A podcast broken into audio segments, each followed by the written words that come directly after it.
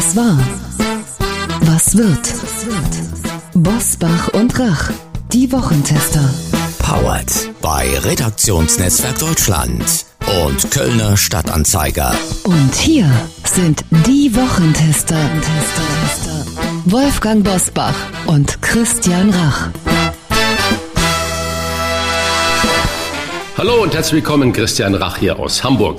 Und ein freundliches Hallo auch von Wolfgang Bosbach aus Bergisch Gladbach. Ich bin sicher, dass am Ende dieses Winters jeder in Deutschland geimpft, genesen oder gestorben sein wird. Diese ziemlich makabere Aussage des noch geschäftsführenden Bundesgesundheitsministers Jens Spahn spiegelt die angespannte Debatte in dieser Woche wider. Über Inzidenten von mehr als 400 und über 100.000 Tote und die Frage, braucht Deutschland eine allgemeine Impfpflicht. Nicht weniger dramatisch die Worte der noch amtierenden Kanzlerin. Wir haben eine Lage, die alles übertreffen wird, was wir bisher hatten. Wir versuchen heute diese Debattenlage, sie schwankt ja ständig zwischen Sorge und Hysterie, etwas zu sortieren. Und das in einer Woche, in der die Ampelkoalition auf Regierungskurs geht. Was war, was wird? Heute mit diesen Themen und Gästen. Auf dem Prüfstand der Wochentester.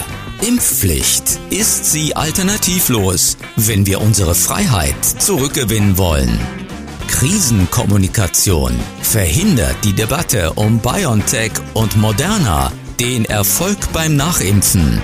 Ampelkoalition. Die neue Regierung im Wochentester-Check. Heute zu Gast bei den Wochentestern Professor Dr. Jonas Schmidt-Schanasit, der Virologe von der Universität Hamburg erklärt, was eine allgemeine Impfpflicht bringen würde und wie gleichwertig die Impfstoffe BioNTech und Moderna sind. Dirk Rossmann, der Unternehmer verrät, was er von der neuen Ampelkoalition erwartet und wer für ihn die Tops und Flops im Kabinett sind. Petra Gerster und Christian Nürnberger, die Buchautoren, diskutieren mit den Wochentestern darüber, wie mediale Debatten unsere Gesellschaft spalten. Und auch heute wieder mit dabei unser Redaktionsleiter Jochen Maas, der sich immer dann zu Wort meldet, wenn wir ein klares Urteil abgeben sollen. Hallo aus Köln zu den Wochentestern. Ich möchte heute gerne mit einer Frage beginnen, die sich in dieser Woche viele unserer Hörerinnen und Hörer gestellt haben, als aus dem CDU-Vorstand ein dramatischer Satz der Kanzlerin übermittelt wurde, der noch Kanzlerin muss man da sagen, der da lautete, wir haben eine Lage, die alles übertreffen wird, was wir bisher hatten sogar von einem zweiwöchigen Lockdown ab sofort für alle ist nach dem Willen von Angela Merkel die Rede. Das klingt hochdramatisch, gerade in einer Woche, in der am Donnerstag die epidemische Notlage von nationaler Tragweite von der neuen Ampelkoalition für beendet erklärt wurde. Frage an euch, wenn die Lage so hochdramatisch ist, braucht es dann nicht zwingend eine Fernsehansprache zur Nation, wie wir sie am 18. März 2020 erlebt haben, als Angela Merkel das Land auf den ersten Lockdown vorbereitet hat? Also mal anders gefragt, müsste das die erste Antrittsrede des zurzeit ja noch auffällig blassen und stillen Neukanzlers Olaf Scholz sein? Ja, wir, wir reden äh, permanent äh, im Moment über Impfpflicht, Land rauf, äh, Land unter. Vorher wurde das ja strikt abgelehnt. Was ich absolut vermisse, ist eine gezielte Werbekampagne von den besten Werbeagenturen Deutschlands, die von der Regierung beauftragt werden, wurden, wie auch immer. Das fehlt mir. Jeder redet vor sich hin. Und es ist natürlich zwingend notwendig, dass wir von ganz oben, wenn ich mal dem Bundeskanzleramt unterstelle, dass es die Position ist, ganz, ganz oben Ansprache an alle Menschen haben. Und zwar wöchentlich müsste das passieren. Nicht in einer Penetranz, sondern in einer aufrüttelnden, mitreißenden Rede, nicht äh, mit der Merkel-Raute, die alles aussieht, und nicht mit der Scholz-Omat-Sprache, sondern mitreißend, aufklärend und nicht nur moralisierend, sondern erklärend. Das fehlt mir und ich hoffe, dass äh, auch darüber in der absolut verschwiegenen Koalitionsverhandlungen, dass auch darüber gesprochen wurde, dass das dann ab sofort auch so passiert. Ich wünsche es mir. Ja. Also eine dramatische Ansprache kann in einer dramatischen Lage nicht schaden, aber ehrlich gesagt vermisse ich weniger eine Ansprache als eine klare Linie in der Corona-Politik. Impfzentren auf, Impfzentren zu, Impfzentren wieder auf. Dann äh, gibt es noch das Thema kostenpflichtig oder Kostenfreiheit bei Tests. Erst kostenfrei, dann kostenpflichtig, jetzt wieder kostenfrei. Und ich möchte mal gerne eine überzeugende Antwort auf die Frage haben, wieso haben wir bei einer Impf- und Genesenenquote von knapp 80 Prozent eine höhere Inzidenz als an dem Tag, an dem es noch gar keine Impfstoffe gab. Bis jetzt habe ich das nirgendwo gelesen oder gehört. Das würde ich wirklich mal gerne wissen, um dann die Frage zu beantworten zu können, was ist denn jetzt wichtig und richtig, um äh, diese Inzidenz möglichst rasch, möglichst weit zu senken. Impfpflicht hilft dabei überhaupt nicht. Das würde viel zu lange dauern, selbst wenn wir sie hätten und durchsetzen könnten. Dazu später mehr. Wolfgang, was ich meinte mit dem unbedingt Ansprache und große Werbeaktion ist, weil jetzt, es ist genau wie du sagst, es wird nicht wirklich erklärt. Die Leute hören von Impfdurchbrüchen und sagen, okay, wenn das überall so ist, warum soll ich mich dann überhaupt impfen lassen, wenn doch jeder das so bekommt? Das werden wir natürlich Professor Jonas Schmidt-Schaner Virologe von der Universität Hamburg, fragen. Ich bin auf seine Antworten total gespannt. Und ich bin vor allen Dingen auch gespannt auf die Antwort auf die Frage nach der Inzidenz von Wolfgang Bosbach. Die finde ich nämlich sehr spannend. Und wenn wir schon Virologen heute zu Gast haben, dann sollten wir ihn das auch fragen. Anderes Thema, Top-Thema auch in dieser Woche. Seit Mittwoch steht die Ampel, der Koalitionsvertrag der Ampelregierung steht und die voraussichtliche Kabinettsliste, soweit man das schon sagen kann. Die SPD hält sich noch ein bisschen zurück mit ihren Ministerkandidaten, aber als sicher gelten Annalena Baerbock als Außenministerin, Christian Lindner als Finanzminister und Robert Habeck als Superminister für Wirtschaft und Klimaschutz. Die SPD will die Minister erst Anfang Dezember bekannt geben, aber als sicher gilt, leer ausgehen wird wohl Stand heute SPD-Gesundheitsexperte Karl Lauterbach. Der in den Medien prominenteste SPD-Gesundheitspolitiker bekommt kein Ministeramt. Frage an euch, ist das vielleicht sogar die Strafe für zu viel Medienpräsenz von Lauterbach? Lieber Jochen Maas, ich würde da äh, antworten wie Olaf Scholz im Heute-Journal am Mittwochabend. Der fragte Marietta Slomka, waren Sie denn dabei? Woher wissen Sie das? Da wissen Sie ja mehr als ich. Das ist natürlich Spekulation, das ist mediale Spekulation und ich gestehe der SPD zu, dass sie ihr Vorhaben, erst äh, nach dem Parteitag auch die personellen Dinge zu klären, durchhält. Und äh, deswegen möchte ich mich an der Spekulation über Lauterbach nicht beteiligen. Völlig richtig ist die Annahme, wenn man so einen Experten hat und wir nicht wieder einen Fremden, also nicht Experten in einem Ministeramt haben, wo man vermutlich Expertenwissen braucht, äh, wäre äh, Lauterbach eine zwingende personelle Alternative, aber ich möchte mich nicht an dieser äh, Spekulation beteiligen. Äh, ich schließe mich an. Das ist noch nicht entschieden. In anderen Parteien ist es oder scheint es entschieden, in der SPD nicht. Aber äh, die Frage war ja, könnte die Nichtberücksichtigung, sofern selbige erfolgt, eine Folge von zu viel Medienpräsenz sein? Antwort nein. Denn auch schon vor Corona hatte ja die SPD die Gelegenheit bei Koalitionsverhandlungen, sich das Gesundheitsministerium zu greifen für einen Minister Karl Lauterbach oder wenigstens den Gesundheitsausschuss Vorsitz Karl Lauterbach. Hat sie nicht getan. Der Vorsitzende heißt Erwin Rüddel und kommt von der CDU. Warum?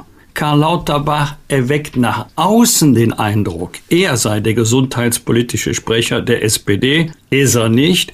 Und man muss sich auch mal noch durchlesen, was Karl Lauterbach schon alles in seinem Leben gesagt hat und von meisten auch später das genaue Gegenteil. Also vor mir liegt ein Twitter-Account. Das ist ja von Karl Lauterbach. Er hat ja die meisten Fans bei Twitter, wo er eine Impfpflicht bei Covid-19 SARS-CoV-2 ablehnt, sei unter keinen Umständen sinnvoll. Es ist auch derselbe Karl Lauterbach, der noch vor nicht allzu langer Zeit äh, jedes dritte Krankenhaus schließen wollte, am äh, besten sogar jedes zweite. Und wenn man mal Spaß haben will, dann googelt man mal. Ähm, Lauterbach warnt, was dann alles aufploppt. Also warten wir mal ab. Möglich ist natürlich, dass äh, zum Beispiel Petra Köpping ähm, das Amt bekommt, der Bundesgesundheitsministerin und Karl Lauterbach Staatssekretär wird. Aber möglich ist auch heute immer noch, dass es Karl Lauterbach wird, Dann wird er allerdings die Pirouetten, die er in den letzten Jahren gedreht hat,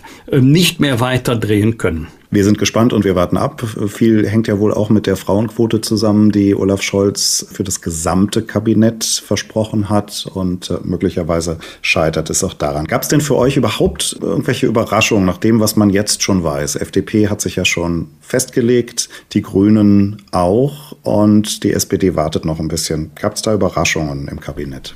Mir wird und wurde auch in allen Nachrichtensendungen zu sehr über Personal geredet und zu wenig über die Inhalte. Am Ende des Tages ist es, glaube ich, nicht so von größter Bedeutung, welche Figur an der Spitze eines Ministeriums steht.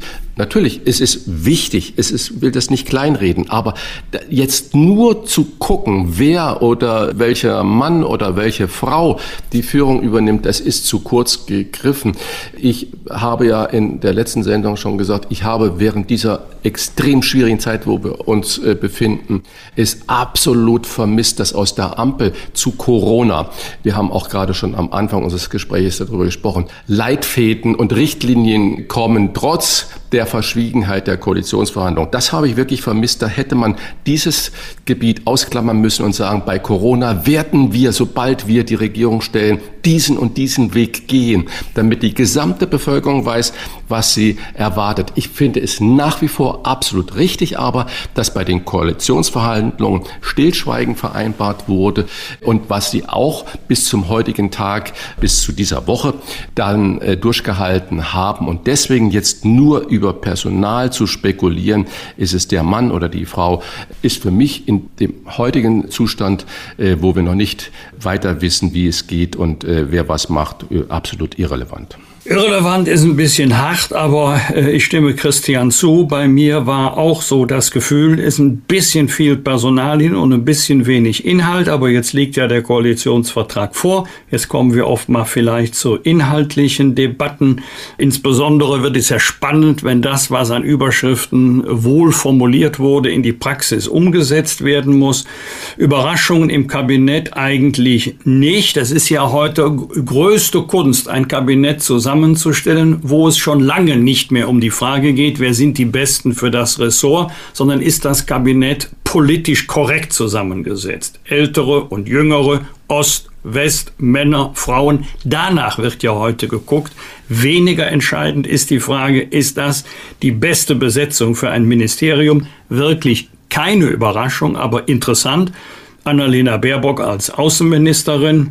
Ja, da drücke ich mal alle verfügbaren Daumen, ähm, dass sie die Bundesrepublik Deutschland international und die Interessen unseres Landes so vertreten wird, dass wir sagen, da fühlen wir uns aber gut aufgehoben.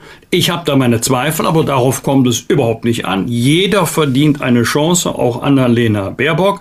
Aber sie hat natürlich nicht ich glaube, das wäre sogar international aufgefallen, das außenpolitische Renommee, wie zum Beispiel ein Wolfgang Ischinger. Es dürfte keinen Spitzendiplomaten äh, geben, der äh, international so vernetzt, so bekannt ist, ein solches Renommee hat wie Wolfgang Ischinger. Aber er ist ein alter weißer Mann und gehört nicht den Grünen an, also kommt er nicht in Frage. Wolfgang, ich würde Leider. da ein bisschen widersprechen wollen. Also nun Wolfgang Ischinger, der, der Chef der Münchner Sicherheitskonferenz seit Jahrzehnten sozusagen. Und wenn wir Erneuerung wollen, brauchen wir auch anderes Personal. Und wenn ich sehe in meiner äh, Heimatstadt Hamburg, was wer alles spekuliert wurde, wer aus Hamburg, nur weil Olaf Scholz hier der Hamburger ist, alles mit nach Berlin ins Kabinett geht, dann bin ich froh, dass es eben nicht um Hamburg darum geht, sondern dass man wirklich bemüht sein wird, auch mit den Proports Männer und Frauen die besten Köpfe, aber aus Ost und West und Nord und Süd zusammenzubringen. Und ich würde sagen, dass es in allen Landesteilen fähige Köpfe, egal ob Männer oder Frauen gibt, die vermutlich in der Lage sind, Spitzenpositionen äh, zu übernehmen.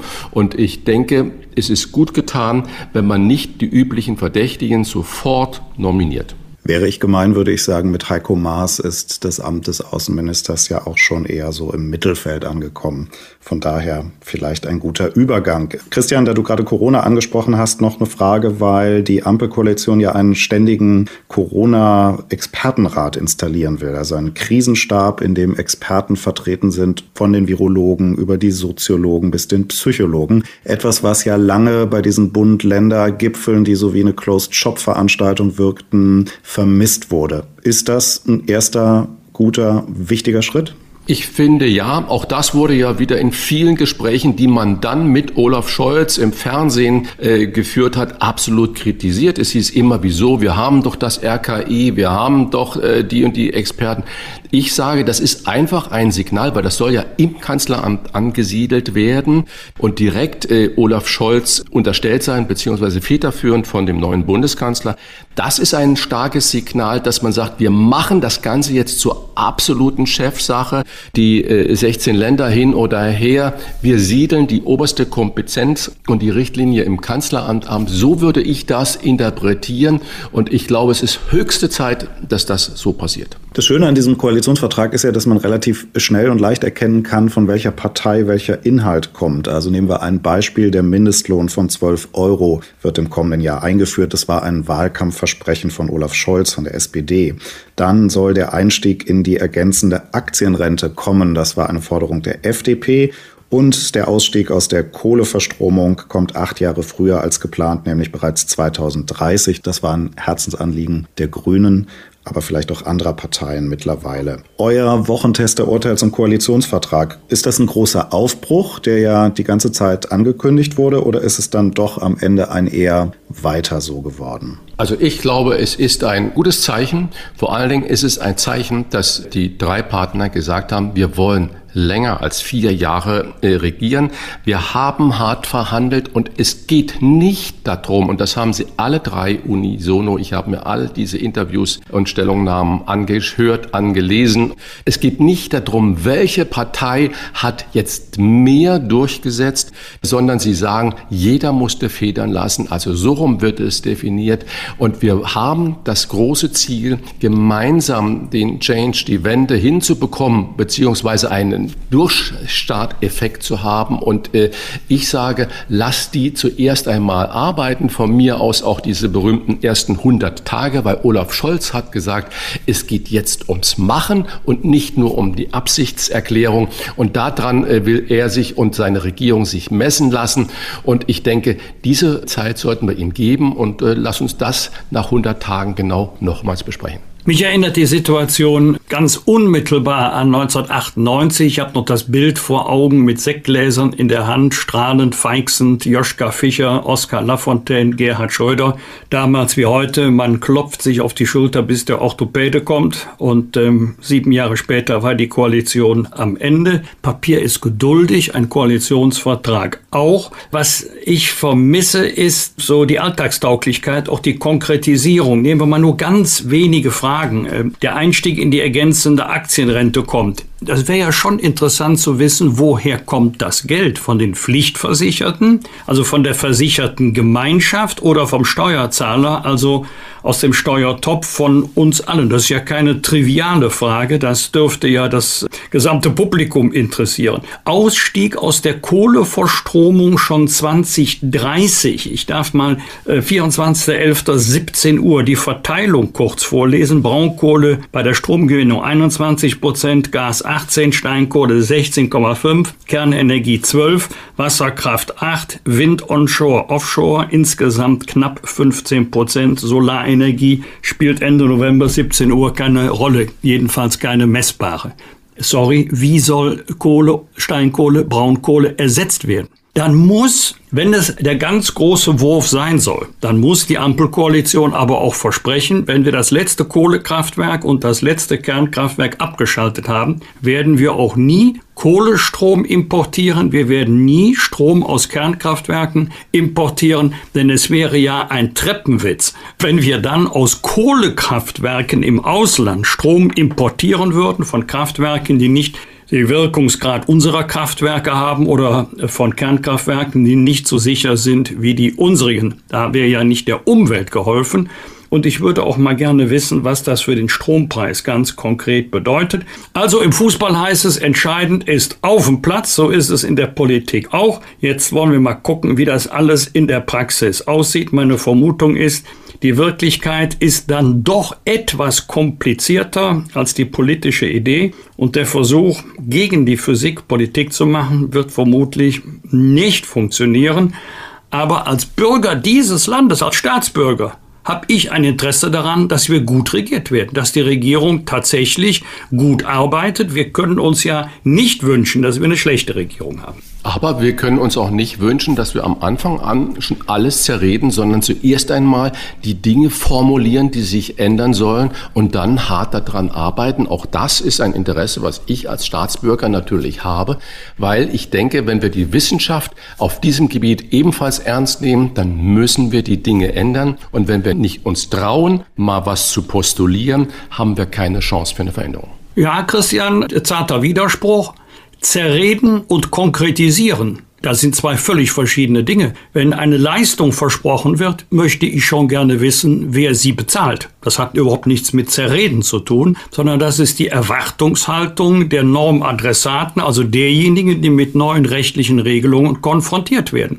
Und äh, wenn die Frage gestellt wird, ist das praxistauglich, dann halte ich das nicht für Zerreden, sondern die Frage einer sicheren, einer sauberen, einer bezahlbaren Energieversorgung ist für ein Industrieland wie die Bundesrepublik Deutschland von überragender Bedeutung. Und wenn wir aufhören, die Frage zu stellen, sorry, klappt das überhaupt oder kann das klappen, dann darf man ja nie etwas kritisieren oder in Frage stellen. Und davon lebt die Demokratie, dass es unterschiedliche Meinungen gibt, dass unterschiedliche Meinungen miteinander ringen. Und am Ende entscheiden dann die Wählerinnen und Wähler, welche Politik sie bevorzugen. Ich versuche an dieser Stelle mal zusammenzufassen. Die grundsätzliche Stimmung in dieser Koalition stimmt. Wann hat man das mal erlebt, dass Christian Lindner Olaf Scholz gelobt hat? Die grundsätzliche Richtung des Koalitionsvertrages macht Hoffnung, aber Vieles ist noch sehr vage und muss sich noch in der Praxis beweisen. Dankeschön für diese Einordnung zum Auftakt. Jetzt weitere Top-Themen der Woche.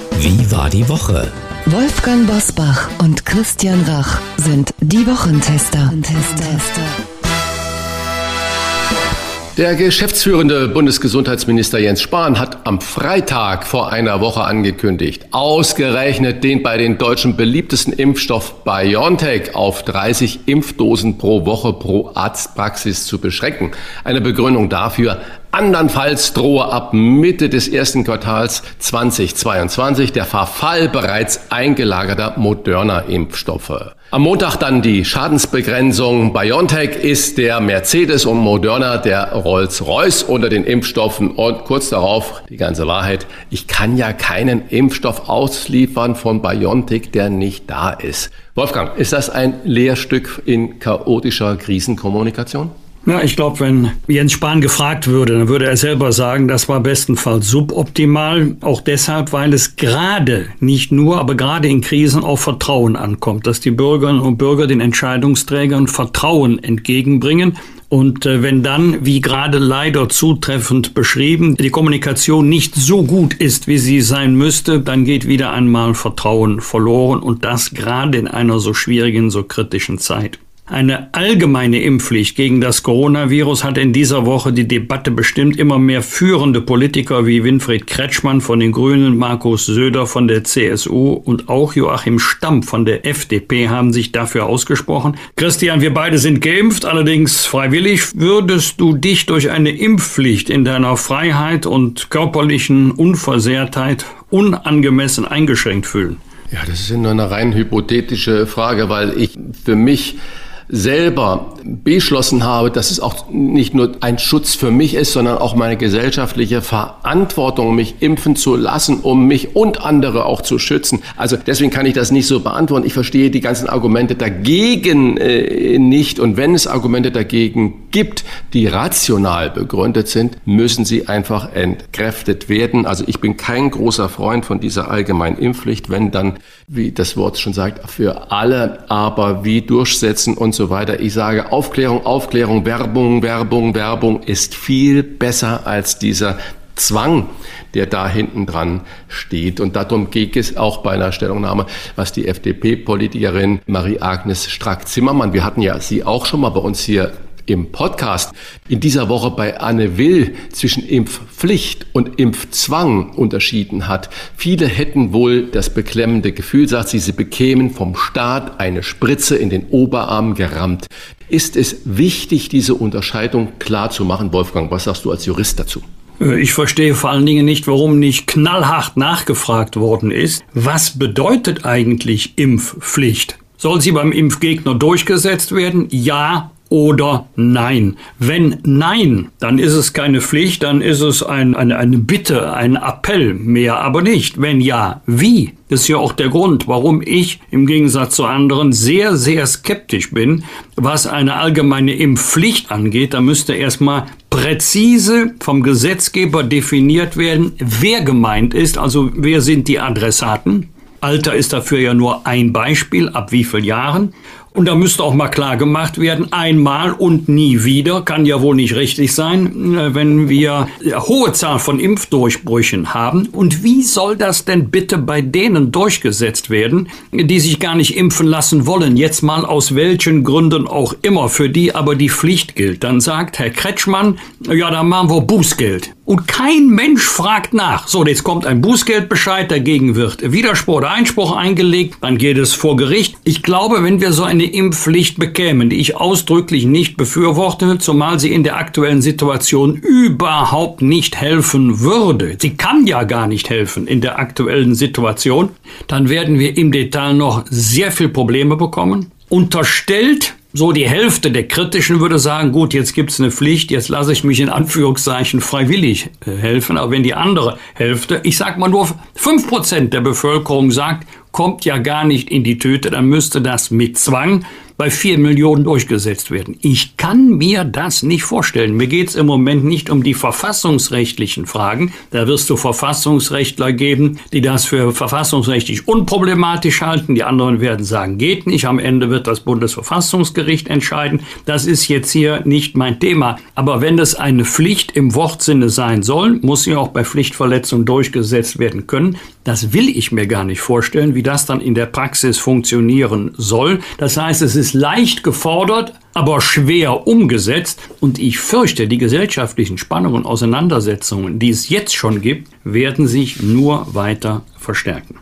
Die Bundesbank hat vor einem Teuerungsschock, das ist das Zitat, gewarnt. Die Währungshüter rechnen mit einer Inflation von 6% im November diesen Jahres im Vergleich zum Vorjahr. Das ist eine schwere Hypothek für die Ampel, vor allen Dingen aber für die Bürgerinnen und Bürger angesichts eines Mindestlohns von 12 Euro pro Stunde im kommenden Jahr. Denn wenn wir einmal 12 Euro Mindestlohn als Realität annehmen, plus 6% Inflation, Christian, wird dann Essen gehen im Restaurant schon fast äh, zum Luxusevent? Ja, da müsste ich die natürlich zurückfragen, äh, soll Essen gehen im Restaurant nur möglich bleiben, weil die Menschen einfach menschenunwürdig bezahlt werden? Das wäre die Gegenfrage. Also ich bin absolut dafür und auch mit 12 Euro äh, wird dieser äh, harten Ausbildung, dieser langen Qualifikationszeit, die man braucht, um vernünftige Qualität in Restaurants, in Hotels und überall anzubieten, überhaupt nicht gerecht sondern dieser freche Lohn, der überall bezahlt wird, ist ein Großteil dafür mitverantwortlich, dass wir heute diese Personalmisere in der Gastronomie haben.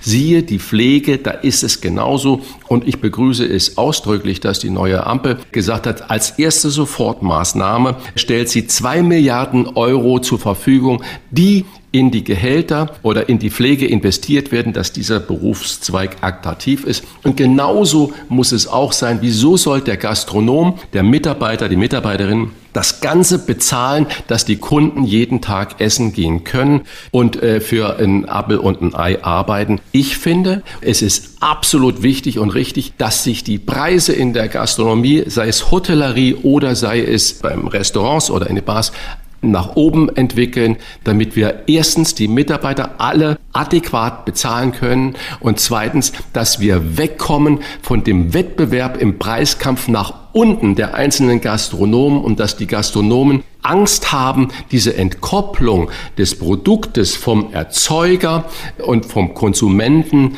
das richtig anzugehen, sondern dass wir dann sagen, ein gutes Produkt, wir fordern alle bei Fridays for Future äh, umweltgerechtes Arbeiten, sind aber nicht bereit dafür in der Endstufe, nämlich in der verarbeitenden Produkten im Restaurant, anständiges Geld dafür zu bezahlen. Also 12 Euro Mindestlohn ist das Mindeste, was es da geben muss. Ich habe keine Angst davor, dass das zum Schaden ist. Und nur, by the way, ich glaube, wir haben auch ein Überangebot an Restaurants. Wir haben einen so großen Bedarf an qualifizierten Mitarbeitern. Es wird sich so oder so ergeben, dass das der ein oder andere Anbieter nicht wirklich überleben wird. Was der Teuerungsschock für jeden Einzelnen und für unsere Volkswirtschaft bedeutet, das werden wir kommende Woche mit einem der bekanntesten Wirtschaftsexperten Deutschlands besprechen. Professor Hans-Werner Sinn wird in der kommenden Folge zu Gast sein. Wir starten jetzt ins erste Gespräch mit dem Corona-Update. Was würde eine Impfpflicht bringen und äh, wann würde sie überhaupt wirken? Und wie sicher sind die Impfstoffe BioNTech und Moderna im Vergleich? Ein Gespräch mit Professor Dr. Jonas Schmidt-Schanasit gleich nach einer kurzen Werbepause.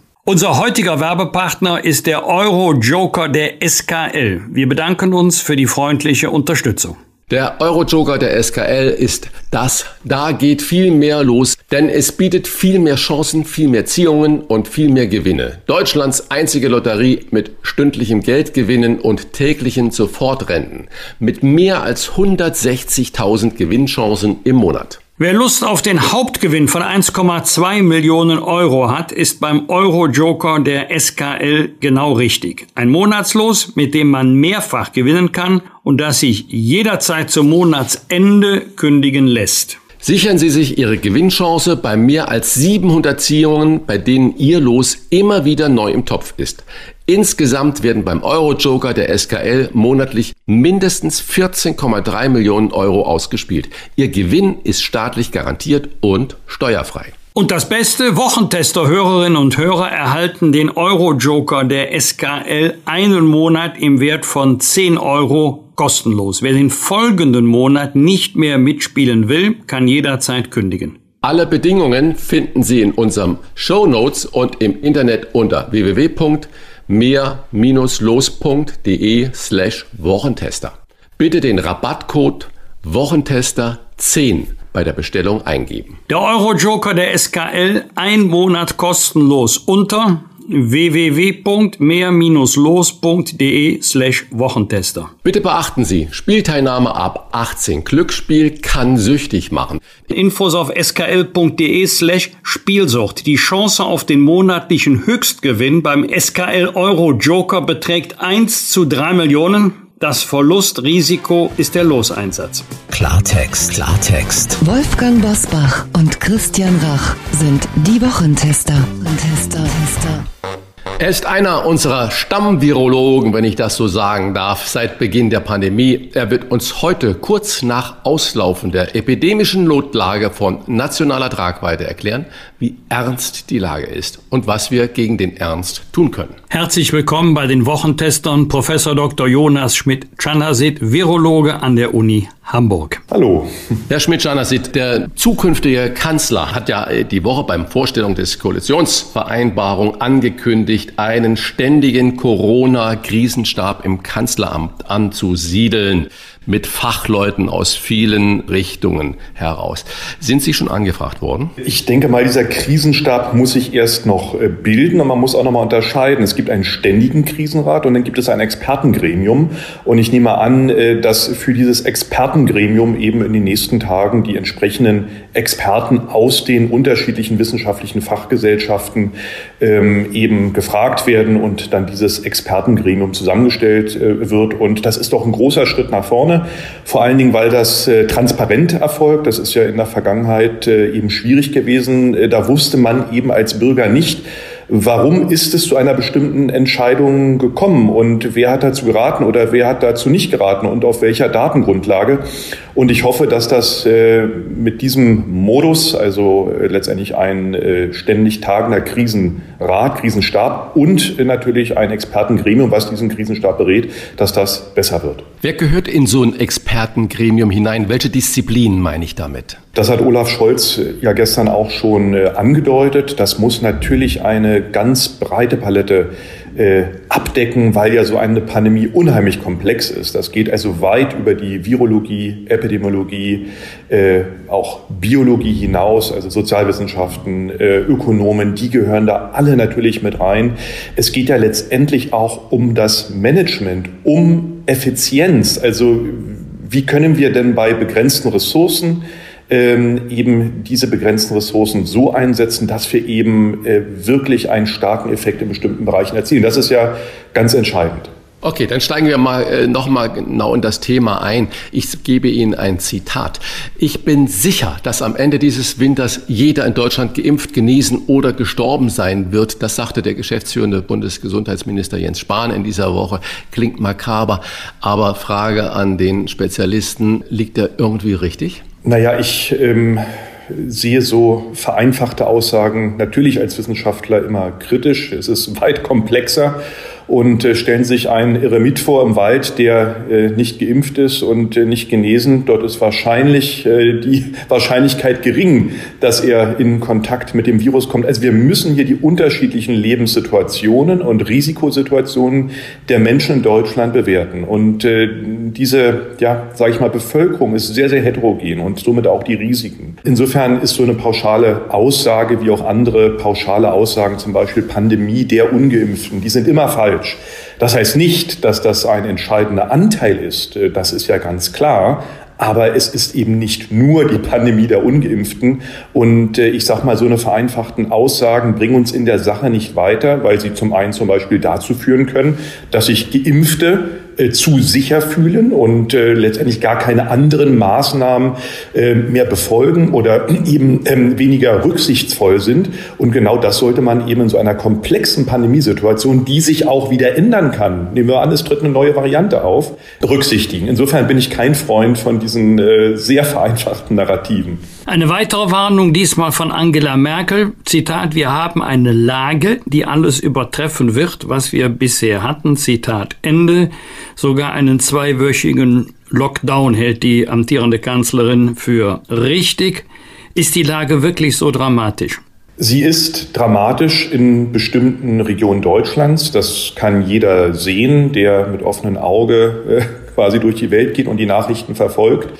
Regional aber eben sehr, sehr unterschiedlich. Wenn wir uns Schleswig-Holstein eben mit bestimmten Regionen Sachsens anschauen, äh, sieht jeder diese starken regionalen Unterschiede. Insofern ist es hier erforderlich, dass wir natürlich in den Regionen, wo ein hoher Infektionsdruck herrscht, ähm, äh, mit Entschlossenheit vorgehen, um dieses Infektionsgeschehen dort äh, einzudämmen, damit es eben nicht zu dieser gefürchteten Überlastung kommt.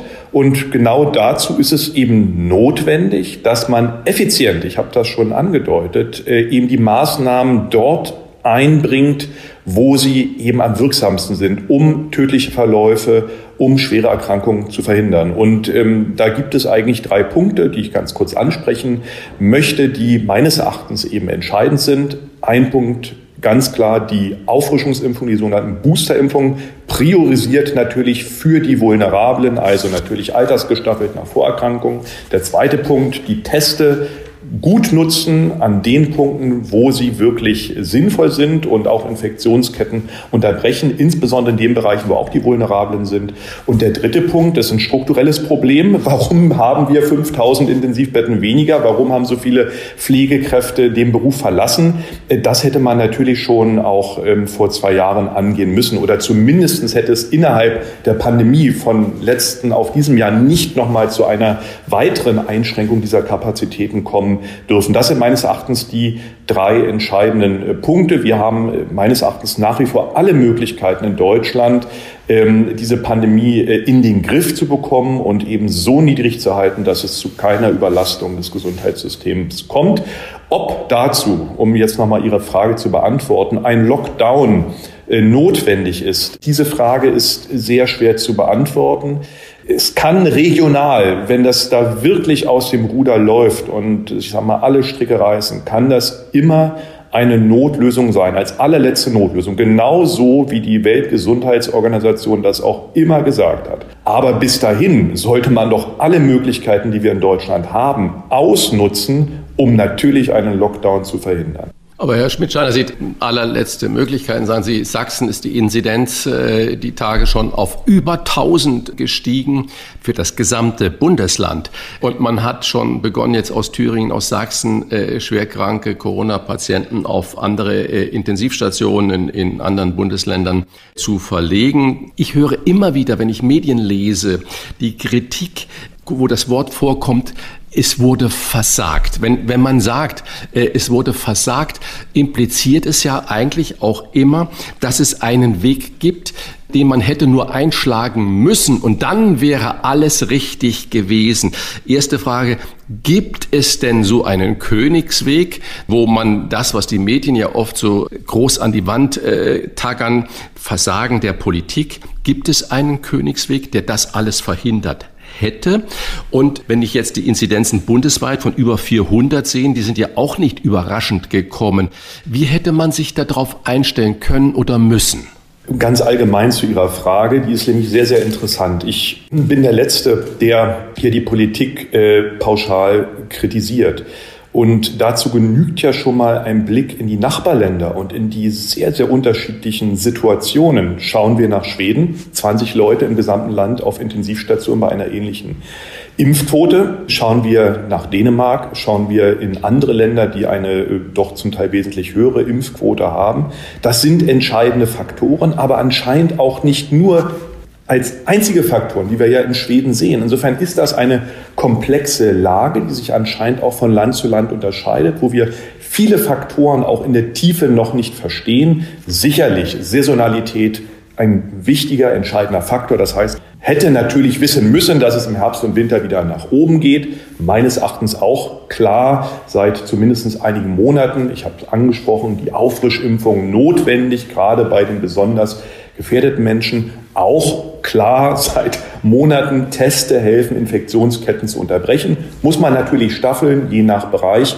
Ähm, äh, ob Sie daraus jetzt einen Vorwurf konstruieren wollen, ähm, das überlasse ich Ihnen. Also ich mache das als Wissenschaftler nicht. Ich möchte einfach die Fakten darstellen, wie sie sind, auch eben sehr differenziert und vor allen Dingen diese interessanten Unterschiede, weil wir zum Teil uns ja die gleiche Frage stellen. Warum ist es in Schweden so, wie es jetzt in Schweden ist und warum ist es bei uns so, wie es ist? Natürlich ist es so, dass wir die Inzidenzen dieses Jahr nicht mit den Inzidenzen von letztes Jahr vergleichen sollten. Die Impfung hat einen sehr starken Effekt auf tödliche und schwere Verläufe. Sonst hätten wir ja viel, viel mehr Tote äh, sozusagen im Vergleich zum letzten Jahr, wenn Sie das mal vergleichen. Wir sind ja auf einem ähnlichen Niveau bei den Hospitalisierungen und so weiter, aber natürlich bei einer viel höheren Inzidenz. Wir lassen ja auch viel mehr zu. Die Einschränkungen sind ja wesentlich geringer als im Shutdown verglichen äh, mit dem letzten äh, Herbst und Winter. Das muss man sich ja noch mal vor Augen führen. Und äh, dieser Balanceakt äh, zwischen äh, Einschränkungen, die ja auch mit äh, schweren Schäden, wirtschaftlichen Schäden,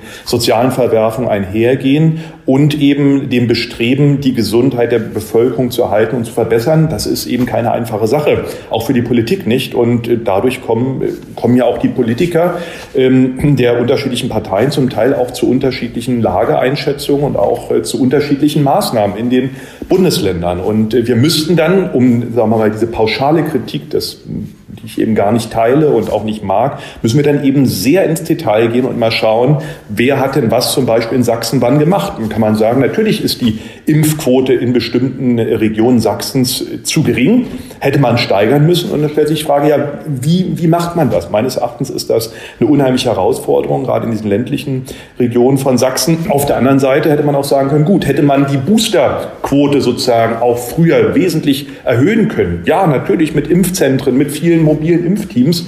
Sicherlich. Äh, also das sind Punkte, die meines Erachtens dann auch sehr deutlich auf der Hand liegen. BioNTech oder Moderna, das ist zur Glaubensfrage geworden, nachdem Jens Spahn eigentlich nur auf einen BioNTech-Engpass hinweisen wollte, der aber so klang wie, äh, wir haben hier noch Moderna übrig, wir haben noch ein paar Kisten gefunden, das Zeug muss weg.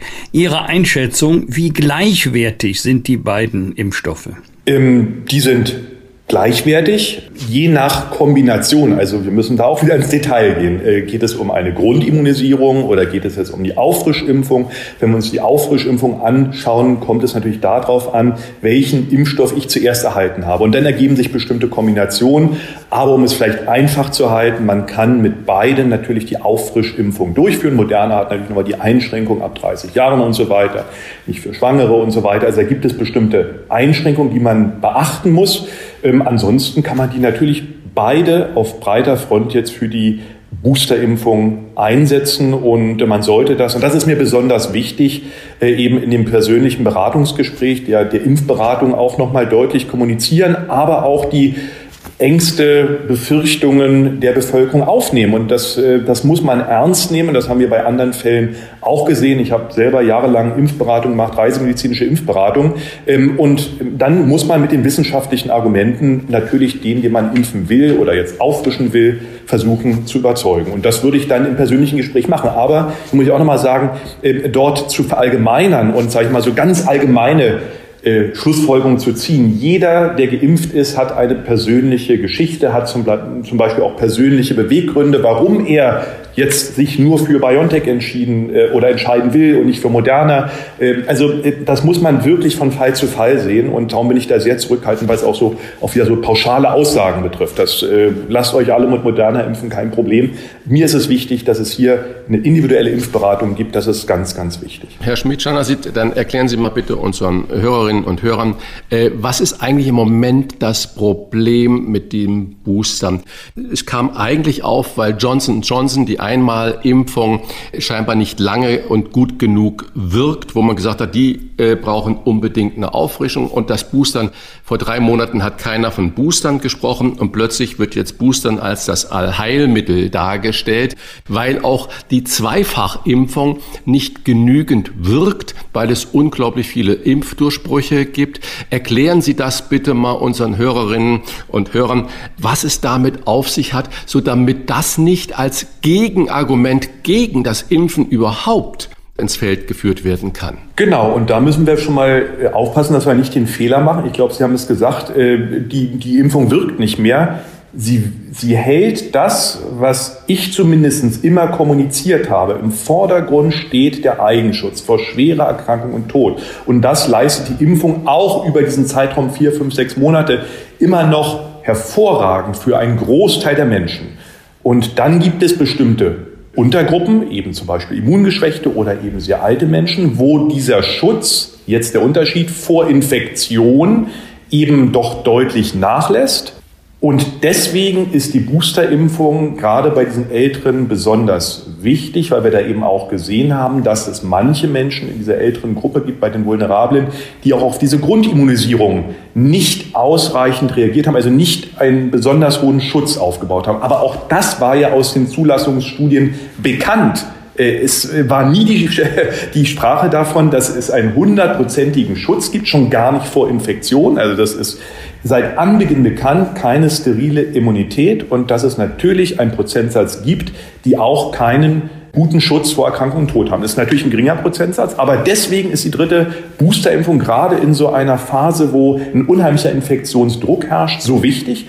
Einmal auch wieder, um sozusagen die Weitergabe der Infektion runterzudrücken. Das kann man mit der Boosterimpfung. Aber viel wichtiger natürlich, nochmal den Schutz der gut ist, auf sehr gut hochzudrücken vor schwerer Erkrankung und Tod. Und das insbesondere für die besonders Gefährdeten. Also ich rede hier nicht von den 30-Jährigen, 40-Jährigen. Das ist ein ganz wichtiger Unterschied, den man auch immer noch mal betonen sollte. Ich bin zum Beispiel zweimal mit Astra geimpft. Ich warte äh, sozusagen, bis wir hier im Institut zum Beispiel über den Betriebsarzt diese Auffrischimpfungen äh, durchführen und würde mich jetzt nicht sozusagen irgendwo vordrängen oder Termine für die besonders Gefährdeten wegnehmen. Und das sehen wir ja gerade. Der, der am schnellsten laufen kann, der steht jetzt eben fünf, sechs Stunden vor den Impfzentren oder vor den Praxen. Das kann kein 70-Jähriger und 60-Jähriger. Und hier müssen wir wirklich dringend auf diese Priorisierung achten.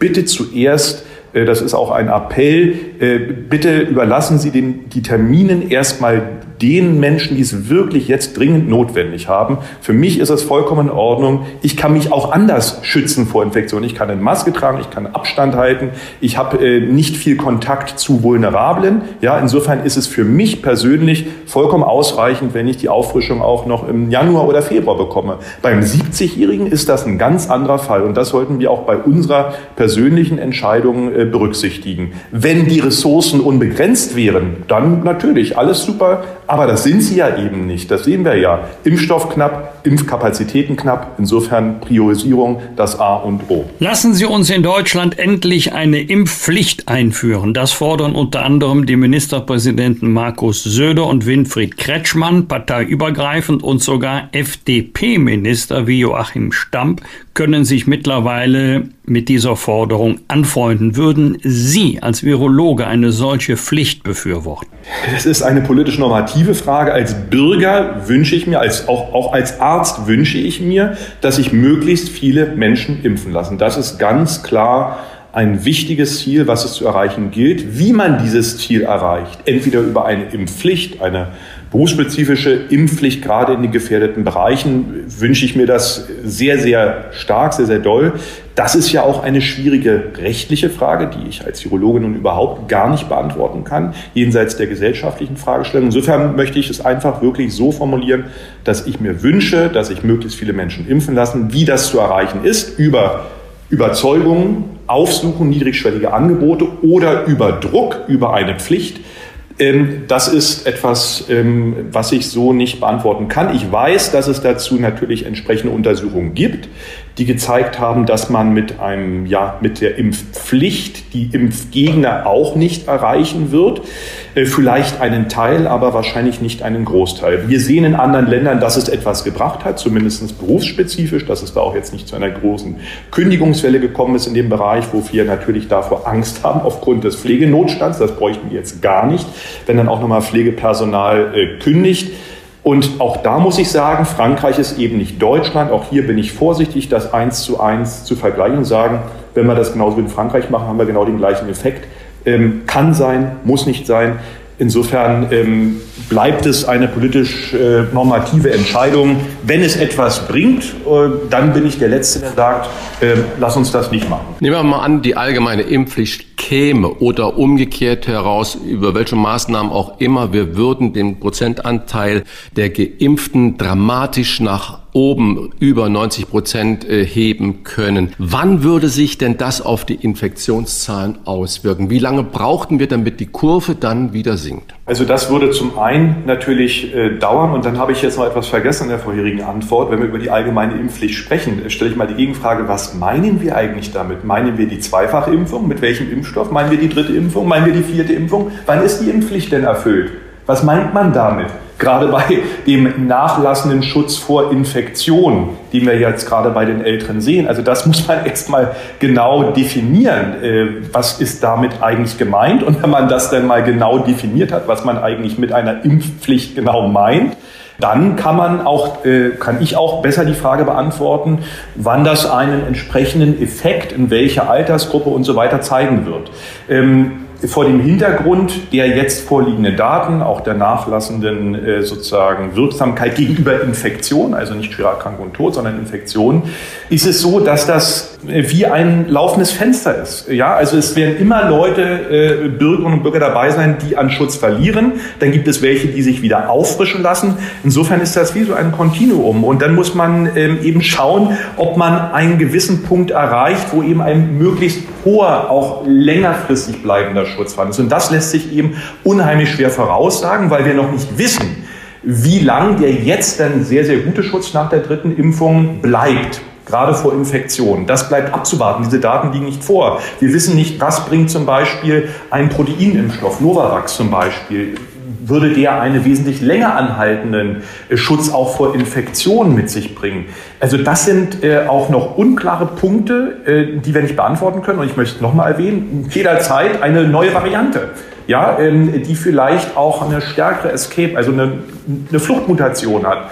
Ähm, ähm, also das sind Punkte, die da alle hineinspielen. Insofern kann man Ihre Frage eigentlich auch nicht beantworten. Ich weiß, Sie haben wahrscheinlich vor Augen immer eine bestimmte Zahl, aber das ist eben vollkommen falsch, so zu kommunizieren und äh, auch äh, sozusagen das vor dem geistigen Auge zu haben. Diese Zahl wird es nie geben. Diese Zahl wird sich immer ändern in den nächsten Jahren, ja, aufgrund der Daten, die wir bisher zu den verfügbaren Impfstoffen haben. Mit einem Gewinnspiel will der ORF Österreich zum Impfen bewegen. Mitmachen können alle ab 18, die zwischen dem 1. Oktober und 20. Dezember geimpft wurden, geimpft werden. In der Lostrommel ist ein Golf GTI mit Autogewinnen für höhere Impfquoten. Herr Professor, könnten Sie sich so etwas auch für Deutschland vorstellen? Könnte das ein Erfolgsrezept sein?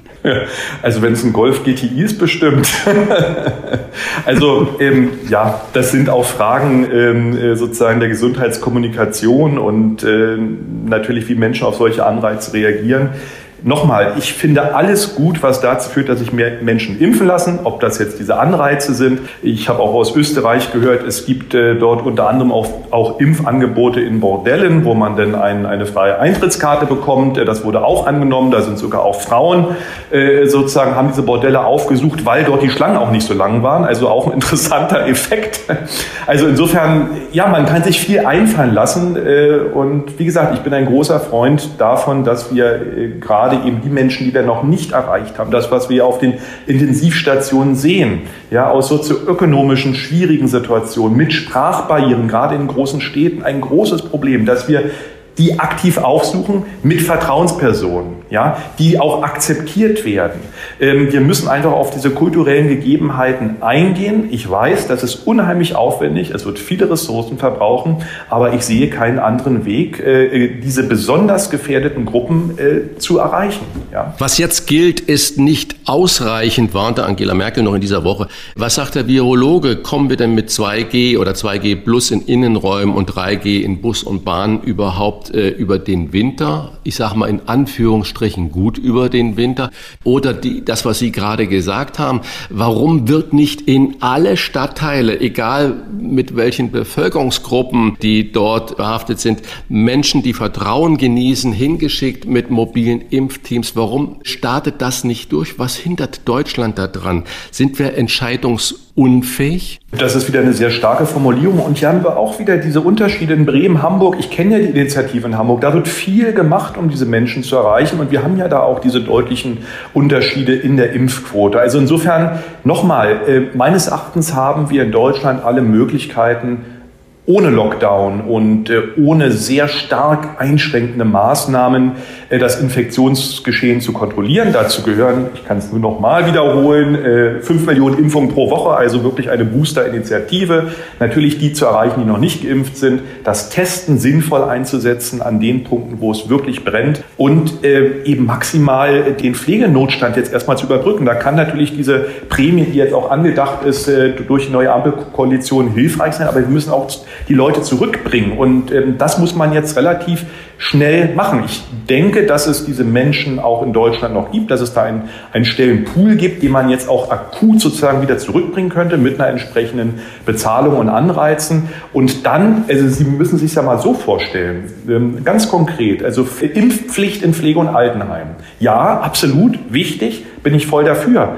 Aber das behebt ja nicht das Problem des Pflegenotstands. Und das ist ja die Ursache, dass Hygiene, also Basis, einfachste Basishygienemaßnahmen nicht eingehalten werden können. Das ist doch äh, letztendlich auch ein, ein Grundproblem in der Pandemie. Ja? Wir können die impfen, ja, das ist auch ganz wichtig, aber trotzdem müssen wir auf bestimmte Basishygienemaßnahmen in diesen besonders gefährdeten Bereichen achten. Und das geht eben nicht, wenn ein Pfleger für 30 ältere Menschen zuständig ist, auch im äh, ambulanten Pflegebereich. Ja? Also das sind Sachen, die man eben mit der, der berühmten nationalen Kraftanstrengung, ja, die wir in dem Bereich auch letztes Jahr gebraucht hätten, weil ja ein Großteil der Verstorbenen ja in diesem, aus, aus diesen Bereichen kommt. Das, äh, das wünsche ich mir wünsche ich mir, ich darf mir vielleicht auch mal was wünschen, das wünsche ich mir für diesen ähm, Herbst und Winter. Wir haben ja ein sehr unterschiedliches Infektionsgeschehen. In Bayern fallen seit Mittwoch die Weihnachtsmärkte aus. In Thüringen gelten nächtliche Ausgangssperren für Ungeimpfte und in Brandenburgs Schulen soll die Präsenzpflicht aufgehoben werden. Wir bitten Sie um Ihre Einschätzung. Was glauben Sie, wie wir das Weihnachtsfest verbringen werden mit Lockdown oder ohne? Ja, eine schwierige Frage. Nochmal die Antwort, wenn wir dort in Regionen schauen, wo das ich muss es jetzt mal so sagen, außer Kontrolle geraten ist, wo wir wirklich kritische Situationen haben, dann wird es dort natürlich zwangsläufig zu mehr Einschränkungen kommen. Ansonsten kann man nur äh, an die Bürger appellieren, die Vorsichtsmaßnahmen, die man selber ergreifen kann, um zum Beispiel Familienzusammenkünfte sicherer zu machen. Das heißt die Auffrischimpfung, das heißt eine Testung, das heißt äh, Lüften. Das sind ja auch Maßnahmen, die jeder einfach eigentlich umsetzen kann. Das zu berücksichtigen und meines Erachtens kann man damit eben äh, sehr, sehr viel erreichen. Ob es jetzt etwas bringt, einen Weihnachtsmarkt zu schließen oder einen Weihnachtsmarkt mit 2G plus offen zu halten, das sind, äh, also ich glaube, das sind nicht die entscheidenden Punkte, ähm, Herr Bosbach und Herr Rach. Also ich glaube, wir müssen immer noch mal darauf hinweisen, dass wir eigentlich auch auf Bevölkerungsebene alle Möglichkeiten haben, dass sich jeder Bürger schützt, ausreichend schützen kann und auch sein Gegenüber schützt. Impfung, Boostern, AHL. So, und das ist eigentlich immer ausreichend gewesen. Nur woran scheitert es, dass es natürlich ähm, in bestimmten äh, Teilen der Bevölkerung eben nicht äh, so, so umgesetzt wird, diese Eigenverantwortung, die aber natürlich ganz wichtig ist. Und jetzt können wir lange darüber diskutieren, warum es überhaupt äh, dazu gekommen ist, äh, dass wir eben bestimmte Teile der Bevölkerung nicht erreichen, dass wir diese starke Polarisierung haben. Ähm, das ist etwas, was natürlich ein enormes Problem ist in so einer Pandemie, wo man ja als Gesellschaft zusammenhalten muss. Und wir sehen in anderen Ländern, dass es denen viel besser gelingt, dieser gesellschaftliche Zusammenhalt. Ähm, das ist etwas, was man natürlich die, die Politik auch fragen muss, wie es so weit überhaupt kommen konnte. BioNTech oder Moderna und was würde eine allgemeine Impfpflicht bringen? Das hat uns Professor Dr. Jonas Schmidt-Czanasik Virologe an der Uni Hamburg erklärt, sollte flächendeckend 2G kommen, hoffe ich, dass wenigstens der Weihnachtsmann geimpft ist. Ein herzliches Dankeschön für das Gespräch. Alles Gute, bleiben Sie gesund und einen schönen Jahreswechsel. Sehr gerne Ihnen auch, Herr Bosbach und Herr Rach. Ja, vielen Dank. Tschüss. Fragen wir doch, fragen wir doch. Wolfgang Bosbach und Christian Rach sind die Wochentester. Tester, Tester. Dann bin ich auf den Baum geklettert. Der neunte Arm des Oktopus und nun der Zorn des Oktopus. So heißt der neue Roman von Unternehmer Dirk Rossmann, den er dieses Mal mit Autor Ralf Hoppe geschrieben hat. Und ein Rossmann-Buch wäre kein Rossmann-Buch, wenn es nicht mal wieder die Spitze der Spiegel-Bestsellerliste erklommen hätte. Ein Unternehmer, der erfolgreiche Romane zu Klimafragen schreibt, das gibt es selten. Deswegen treffen wir uns ein Jahr nach unserem ersten Gespräch hier im Wochentester Podcast wieder. Herzlich willkommen, Dirk Rossmann. Guten Morgen, Herr Rach, guten Morgen, Herr Bosbach. Herr Rossmann, bevor wir uns über Ihren Klimathriller beugen und darüber sprechen, lassen Sie uns zunächst über das neue Bündnis für Freiheit, Gerechtigkeit und Nachhaltigkeit sprechen, das am Mittwoch seinen Koalitionsvertrag unter dieser Überschrift vorgelegt hat. Wie viel Fortschritt erwartet der Unternehmer Dirk Rossmann von der neuen Regierung oder wie viel Fortschritt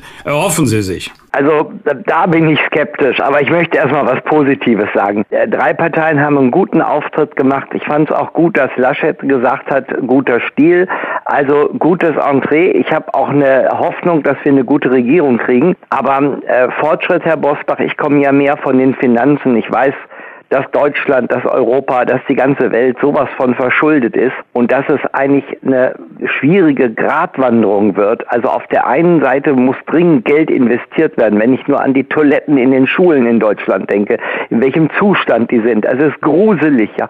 Also es muss ganz viel investiert werden.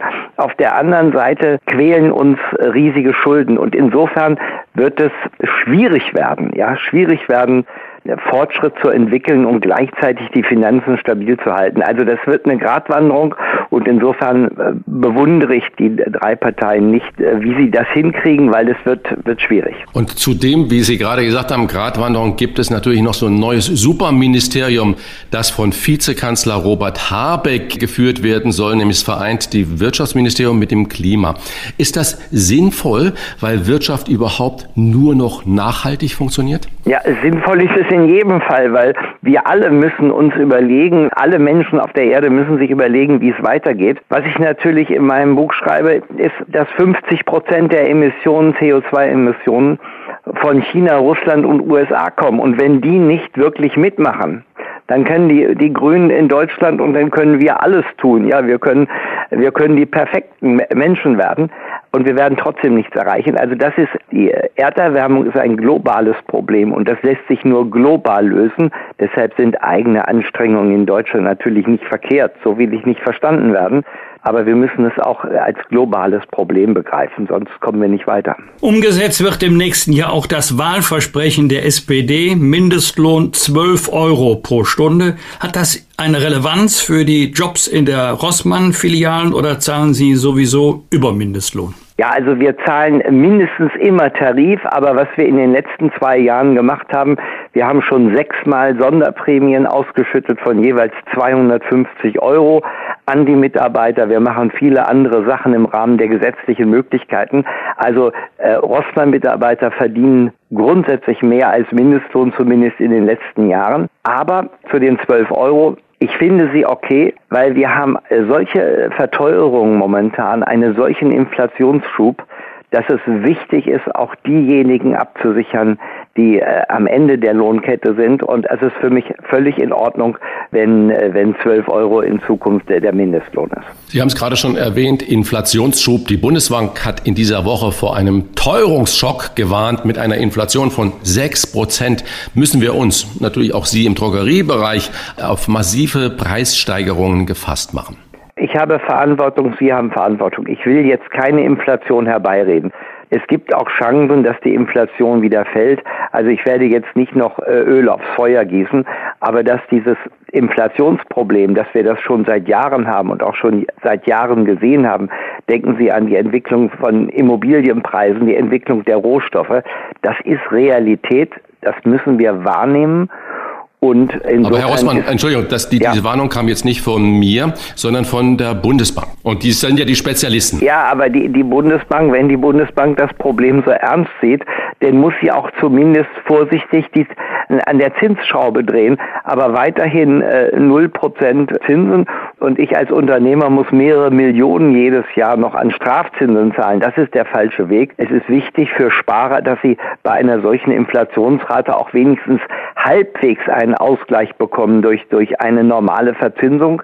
Aber da ist ja, das ist ja nicht die Deutsche Bundesbank, die sieht das praktisch so, wie ich es jetzt sage, aber die Frau Legat von, von der EZB, die äh, versucht, den, den Südländern entgegenzukommen und versucht, den Zinssatz niedrig zu halten. Und das ist natürlich noch, äh, das fördert die, die Inflation noch und ist kein, keine Haltung dagegen. Also das sehe ich alles sehr kritisch. Aber es ist schwierig, das weiß ich, und es ist auch nicht leicht, den richtigen Weg zu gehen. Nur der jetzige Weg der EZB ist meiner Ansicht nach einfach ein Augen zu und äh, ein Verschließen vor der finanzpolitischen, wirtschaftlichen Realität in Europa. Kurzer Themenwechsel, Herr Rossmann. Angesichts von Inzidenzwerten über 400 wird quer durch alle Parteien eine allgemeine Impfpflicht diskutiert. Die neue Ampelregierung will sie für Pflegeberufe durchsetzen. Auch Ihre Verkäuferinnen und Verkäufer haben täglich Kundenkontakt. Wäre für Sie auch eine Impfpflicht für das Personal im Hause Rossmann denkbar? Herr Bosbach, ich werde jetzt mal ganz zugespitzt reden. Ich bin ein alter Mann, ja, und ich habe schon vor einem Jahr gesagt, wir brauchen eine allgemeine Impfpflicht. Aber ich wäre gar nicht, wenn ich das im Fernsehen gesagt hätte, man hätte mich gesteinigt dafür. Nur ich erinnere mich als 1946 Geborener, dass wir gegen Masern, gegen Pocken, gegen was weiß ich alles, wir wurden als Kinder gegen alles geimpft und deshalb waren diese Krankheiten plötzlich wie ausgestorben, die gab es nicht mehr, die jahrhundertelang äh, die Menschheit gequält hat und, und furchtbares Leid gebracht haben über Menschen. Und deshalb hätte ich diesen, hätte ich diesen radikalen Kurs schon vor einem Jahr eingeschlagen sagen. Aber ich wusste, Mensch, ich mache mich nur unbeliebt, äh, beziehungsweise kein Mensch hätte auf mich gehört. Nur jetzt merken wir, dass es einen Wind of Change gibt, dass immer mehr Ministerpräsidenten, Verantwortliche in unserem Land sagen, wir brauchen eine Impfpflicht. Diese, diese ganzen Kollateralschäden, die mit der Pandemie verbunden sind, abgesehen von dem unermesslichen Leid, das es vielen Menschen zufügt, denken Sie an Mütter, die, die wenig Geld haben und Kinder haben, äh, unerträgliche, unerträgliches Leid. Und dass heute eine Minderheit eine Mehrheit diktiert, was passiert, geht überhaupt nicht. Es ist für mich ein unbedingter Akt der Vernunft und des Verantwortungsgefühls, eine allgemeine Impfpflicht umzusetzen, weil sonst kriegen wir dieses Problem nicht im Griff und unsere Wirtschaft wird spätestens und das soziale Miteinander in einem Jahr kollabieren, wenn wir nicht zu einer allgemeinen Impfpflicht kommen. Ich habe auf NTV gesehen, Laufband, dass selbst Geimpfte nur, nur 40 Prozent besser dastehen, dass, wenn sie geimpft sind, weil die Delta-Variante, also dass selbst Geimpfte sich auch ziemlich leicht infizieren können, weil die Delta-Variante viel aggressiver ist. Also ich war schon immer für eine Impfpflicht und unterstütze die, äh, die Menschen heute in Deutschland, die das auch so sehen, äh, zu 100 Prozent. Aber leider ist es so, dass wenn ich das in irgendeiner Talkshow gesagt hätte vor einem Jahr, also das hätte keiner hören wollen. Aber Gott sei Dank gibt es da momentan eine neue Nachdenklichkeit und die halte ich auch für dringend erforderlich. Also klare Position bei dem Thema Impfpflicht, klare Position haben Sie auch in Ihren Büchern geschrieben. Neunter Arm des Oktopus, als Sie 2020 diesen ersten Klimathriller veröffentlicht haben, konnte ja keiner an, dass die Vorboten des Wandels auch in Deutschland so tragisch sein werden, wie wir es erlebt haben. Im Sommer wurde ja vor allem das Ahrtal bis zum Rhein runter von der Flut überschwemmt. Viele hundert Menschen kamen ums Leben, Milliarden Schäden, Leid. Nähert sich die Wirklichkeit Ihren Romanen jetzt an? Aber, aber mit dramatischer Geschwindigkeit. Wir in Deutschland reden wir vom Ahrtal, aber denken Sie mal an die eine Milliarden toter Tiere und ich meine jetzt keine Ameisen und Mücken, sondern ich meine äh, große Tiere, eine Milliarden tote Tiere in Verbindung mit den schrecklichen Waldbränden in Australien. Die Permafrostböden beginnen zu tauen. Er muss doch das gar nicht alles aufzählen. Das weiß doch jeder gebildete Mensch, in welcher Welt wir momentan leben. Wir sind mittendrin und deshalb wiederhole ich immer wieder, dass das große Problem die drei Großmächte sind, die, die für 50 Prozent verantwortlich sind. Wir geben 2000 Milliarden Dollar im Jahr für Rüstung aus weltweit. 2000 Milliarden Dollar. Und noch vor, Sie erinnern sich, vor circa zwei Monaten wurde in allen Medien das also als große Tragödie und tragisch, dass jetzt diese, ich sage es jetzt mal ganz, naja, ich will bei Ihnen, bin ich will nicht vulgär sein, aber diese völlig überflüssigen Atom-U-Boote, die kein Mensch in der Welt braucht, dass die jetzt nicht in Frankreich gebaut werden, sondern in Australien, dass das für die Menschheit ein Problem wäre. Das ist doch völlig albern. Wir brauchen keine Rüstung. Wir brauchen endlich die Vernunft der Menschheit. Wir brauchen eine Erkenntnisexplosion. Aber nicht nur bei Greta Thunberg oder Anhänger von Friday for Future oder bei Unternehmern. Wir brauchen vor allen Dingen bei den Entscheidungsträgern und diese Entscheidungsträger auf der Erde, die heißen Xi Jinping, die heißen Putin, die heißen Biden, die müssen zur Besinnung kommen und uns diese, dieses Narrativ, äh, dass wir für unsere Sicherheit Militär brauchen, dieses Narrativ ist die, ein Narrativ der Vergangenheit. Wir brauchen in der Zukunft ein völlig neues Narrativ. Und das neue Narrativ ist Vernunft und Besonnenheit und endlich das Verstehen, dass wir ein globales Problem haben und dieses globale Problem können wir nur global lösen. Auch wenn man manchmal, wenn man die Grünen hört, denkt, wenn wir hier alles richtig machen in Deutschland, würden wir das Problem lösen. Nein, wir haben einen Anteil an den CO2-Emissionen von 1,9 Prozent. Das ist auch viel, aber es sind eben nicht 50 Prozent wie die drei Großmächte. Also das ist der Weg, den, den wir brauchen. Und Dennis Scheck, finde ich klasse, den Mann, der Literaturkritiker, der also wirklich messerscharf formuliert und er ist auch zu Recht Deutschlands gefürchtetester Literaturkritiker hat den Zorn des Oktopus sehr wohlwollend besprochen. Ich kam auf den Stapel äh, lesenswerte Bücher, aber er sagte, naja, vielleicht etwas naiv. Und da würde ich gerne mal öffentlich mit Herrn Scheck drüber diskutieren, ob das, was ich schreibe, naiv ist. Ich glaube, das ist überhaupt nicht naiv. Und wenn, und wenn, er hat natürlich auch recht, es mutet naiv an, dass, dass plötzlich die Großmächte nicht mehr im Hegemonialstreben, also im Vormachtstreben miteinander äh, agieren, sondern mit Vernunft. Das mutet naiv an.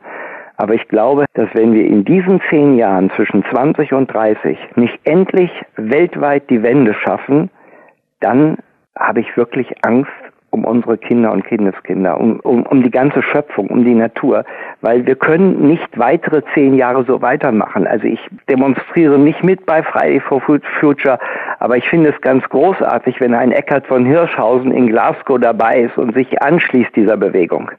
Und äh, ich, was kann ich tun mit 75 Jahren? Ich kann Bücher schreiben, habe momentan, wir reden gerade miteinander, das heißt, was ich denke, kann ich auch öffentlich machen. Aber äh, so richtig große Unterstützung habe ich von den Medien in den letzten vier Wochen nicht bekommen. Einige schon, aber unterm Strich zu wenig. Aber das, was ich sage, ist wirklich, macht wirklich Sinn und da wird wirklich ein Schuh draus. Aber es ist natürlich auch wichtig, dass auch mal in Deutschland von den großen Medien mal Leute sagen, also hallo, was der Rossmann da sagt, das ist gar nicht so verkehrt und naiv ist es auch nicht. Und ich glaube, die Hörer, die jetzt mir zuhören, äh, die gebildeten Hörer, die äh, werden das auch gar nicht so verrückt finden, was ich sage. Der Zorn des Oktopus ist diesmal zusammen mit Spiegelautor Ralf Hoppe entstanden. Was war die Idee dieser Zusammenarbeit? Weil zwei mehr kreative Ideen haben als eine alleine oder inspiriert man sich gegenseitig beim Schreiben? Nein, Herr Bosbach, das ist alles ganz einfach.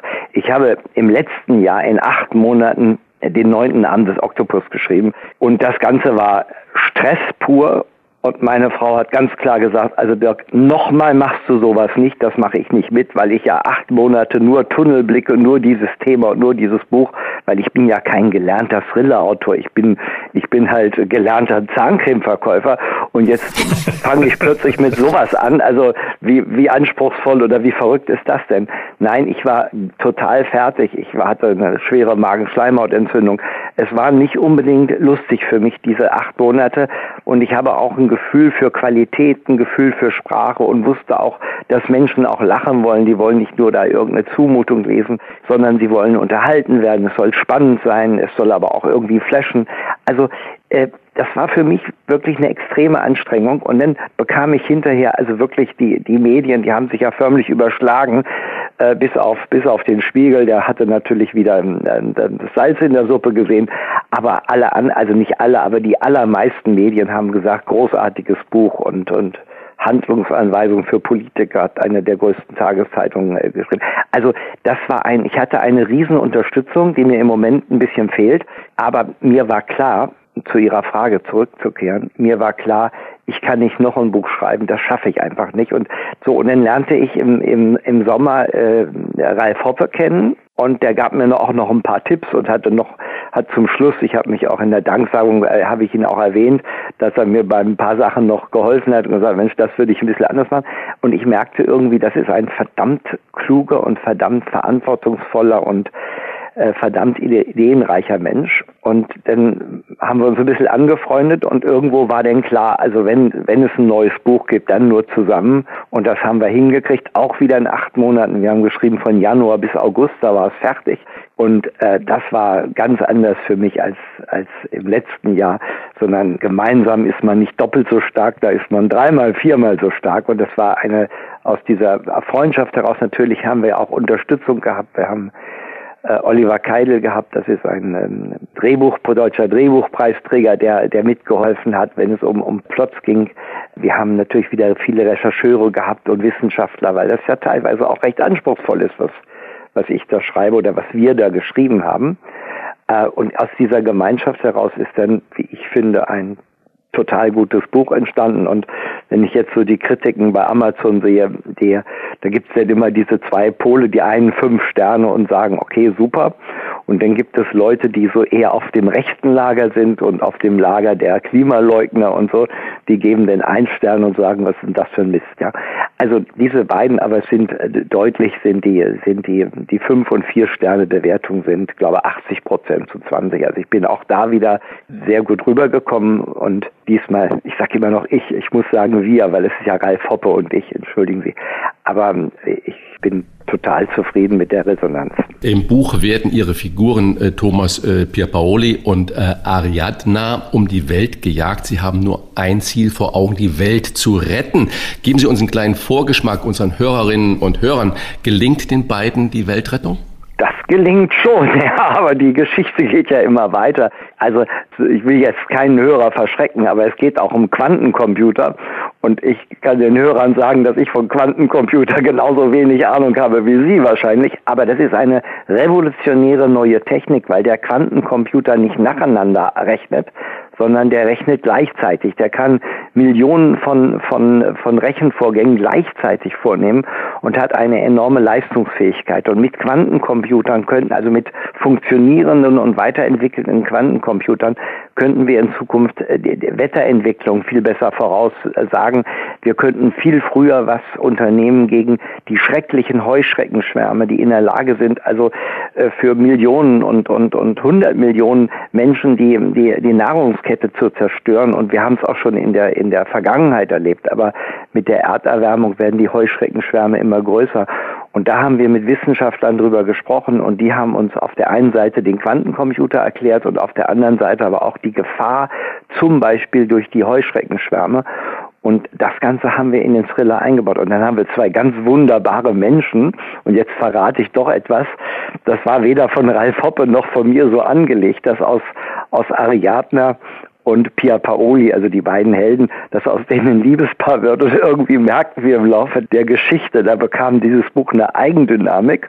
Und da haben wir nicht geschrieben, was, was wir wollten, sondern das Buch hat praktisch, also diese Eigendynamik hat uns verführt, äh, die Richtung zu ändern. Und plötzlich wird aus, aus Pia Paoli und Ariadne ein Liebespaar. Ich meine, sie waren schon, sie waren schon mal ein Liebespaar, aber sie entdecken die Liebe ganz neu. Und das ist im Grunde genommen auch der Schlüssel für die Zukunft der Menschheit, aus Misstrauen Vertrauen zu machen aus, aus Vormachtstreben äh, Kooperation zu machen. Das ist der Schlüssel für unsere Zukunft. Und dann brauchen wir auch keine Armeen mehr und dann müssen wir uns auch nicht mit Feindseligkeit ansehen, sondern dann brauchen wir eine Weltregierung, die äh, überhaupt keinen Einfluss nimmt auf einzelne Staaten, egal ob die theokratisch, ob die demokratisch oder autoritär geführt werden. Die Weltregierung sorgt nur dafür, dass jede Grenze unantastbar ist eines jeden Landes und dafür gibt es eine einzige Armee und diese Armee garantiert die Unantastbarkeit aller Grenzen. Das sind alles ganz kühne Ideen, die ich da habe. Aber es wird ohne diese Realisierung dieser Ideen werden wir unser weltweites globales Klimaproblem nicht hinbekommen und auch keine soziale Befriedung weltweit. Das sind revolutionäre Ideen. Mit 75 darf man solche Ideen haben und ich habe auch überhaupt keine Angst, die, die offensiv vorzutragen, auch wenn das kritisch gesehen wird. Aber ich denke, wir werden, wenn wir nicht diese Erkenntnisexplosion hinkriegen, der Politiker, überhaupt der Menschheit, dann, äh, ja, habe ich schon gesagt, dann wird es ganz, ganz schwer. Deutschland soll nach dem Willen der neu gebildeten Ampel bis 2045 klimaneutral werden. Reicht das oder reicht Ihnen das? In Ihrem Buch ist die Katastrophe ja bereits 16 Jahre früher da. Aber Herr, Herr Bosbach, haben, das haben wir doch eben gerade schon besprochen, als ich gesagt habe, Deutschland ist für 1,9 Prozent der weltweiten CO2-Emissionen verantwortlich. Äh, Mauna Loa, das ist ein Vulkan auf Hawaii. Auf, auf Mauna Loa wird seit 1958 das Klima gemessen. Da hat ein Herr Keeling angefangen. Warum da? Weil man da die besten Werte bekommt, die äh, sichersten Werte bekommt bei der Messung der, des CO2-Anteils in der Erdatmosphäre. Und äh, vor ein paar Wochen hat der Spiegel auch sehr ausführlich darüber geschrieben, dass die Werte nach wie vor steigen, die CO2-Werte auf der, unserem Globus also auch in den ersten 20 Jahren dieses Jahrtausends. Und äh, wir werden das, äh, wenn wir, wenn wir hier in Deutschland noch so radikal alles ändern, wir werden mit 1,9 Prozent Anteil wir werden nichts Entscheidendes verändern. Es ist ein globales Problem und das kann ich immer nur wiederholen. Sie haben ja ähm, auch gesprochen, globales Problem. Wenn ich jetzt mal von den sehr wohlhabenden Menschen auf diesem Planet ausgehen und lassen wir mal Betrüger und Verbrecher und alles außen vor, die meisten, die es zu unglaublichem Reichtum gebracht haben, die haben es ja durch Leistung, durch Handel, durch Kreativität, durch Produktion dazu gebracht und sind ja viele auch international vernetzt. Wäre es nicht eine Aufgabe äh, für einen, der da mittendrin ist, eine Vernetzung von diesen 100 wirtschaftsprägenden Menschen zu machen, die dann über Regierungen hinweg ein System etablieren, wo man sagt, es geht nicht mehr um die Vermehrung des Reichtums, sondern es geht wirklich darum, die Welt zu retten und die als Lenker und äh, Macher und äh, Produzenten und Handelsgiganten äh, Menschen äh, können das viel schneller und besser und konkreter als Regierungen. Das dürfen wir nicht als entweder oder sehen. Ich sagte ja, wir, wir geben 2000 Milliarden äh, Dollar weltweit für Rüstung aus. Ohne die Entscheidungsträger, die politischen Entscheidungsträger geht es nicht. Aber was Sie sagen, ist ganz wichtig. Natürlich müssen die Menschen, ob die nun Gates heißen oder, oder Buffett und wie, wie auch immer, Bezos, äh, und, und in, in partiell natürlich auch ich. Ich meine, ich, ich, ich werde momentan so angegriffen, dass ich Werbung mache für mein Buch. Ja, warum mache ich Werbung für mein Buch? Weil ich eine Botschaft habe. Und da habe ich überhaupt kein schlechtes Gewissen. Ich habe eine sehr wichtige Botschaft und ich schreibe sehr gute Bücher. Und deshalb habe ich auch ein Recht, Werbung zu machen, wenn es darum geht, wirklich in dieser Zeit, in dieser Zeit äh, äh, neue Wege aufzuzeigen und, und, und Menschen wachzurütteln. Aber Ihre Frage war, was können die wirklich Reichen tun? Und ich denke, so, so schlecht sieht es gar nicht aus. Der Herr Gates wird, wird angegriffen, weil er mit seinem, mit seinem Flieger so viel um die Welt düst. Andere wie Lady Gaga und so weiter werden nicht so angegriffen.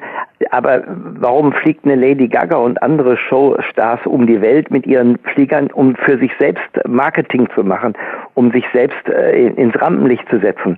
Aber was macht Gates? Gates hat in den letzten zehn Jahren weltweit die Säuglingssterblichkeit, die, die Kindersterblichkeit weltweit auf den tiefsten Stand gebracht, die wir hatten, mit riesigen Impfprogrammen. Gates bewegt 100 Milliarden Dollar in die richtige Richtung. Er unterstützt Tausende von Stiftungen weltweit. Die Gates Stiftung ist auch die äh, der gibt auch das meiste Geld äh, äh, zusammen mit, mit mir für die Deutsche Stiftung Weltbevölkerung, die ich vor 30 Jahren mitgegründet habe. Äh, also Gates macht unglaublich viel und wenn er um die Welt düst, und ich kenne ihn ganz gut, ich weiß ganz gut, was er macht, dann macht er das, weil er sich für soziale, für humanitäre Ziele einsetzt. Und er macht das mit riesigem Erfolg. Also was Sie eben anmahnen, gibt es schon. Vielleicht müsste es noch viel mehr geben. Äh, ich werde ja auch angesprochen, was macht eigentlich Rossmann? Ja, wir haben einen Rechenschaftsbericht, wir gehen ins Netz, da kann ich Ihnen von, von Mikroplastik frei und auch äh, ganze Geschichten erzählen. Das sprengt aber hier den Rahmen und die Zeit.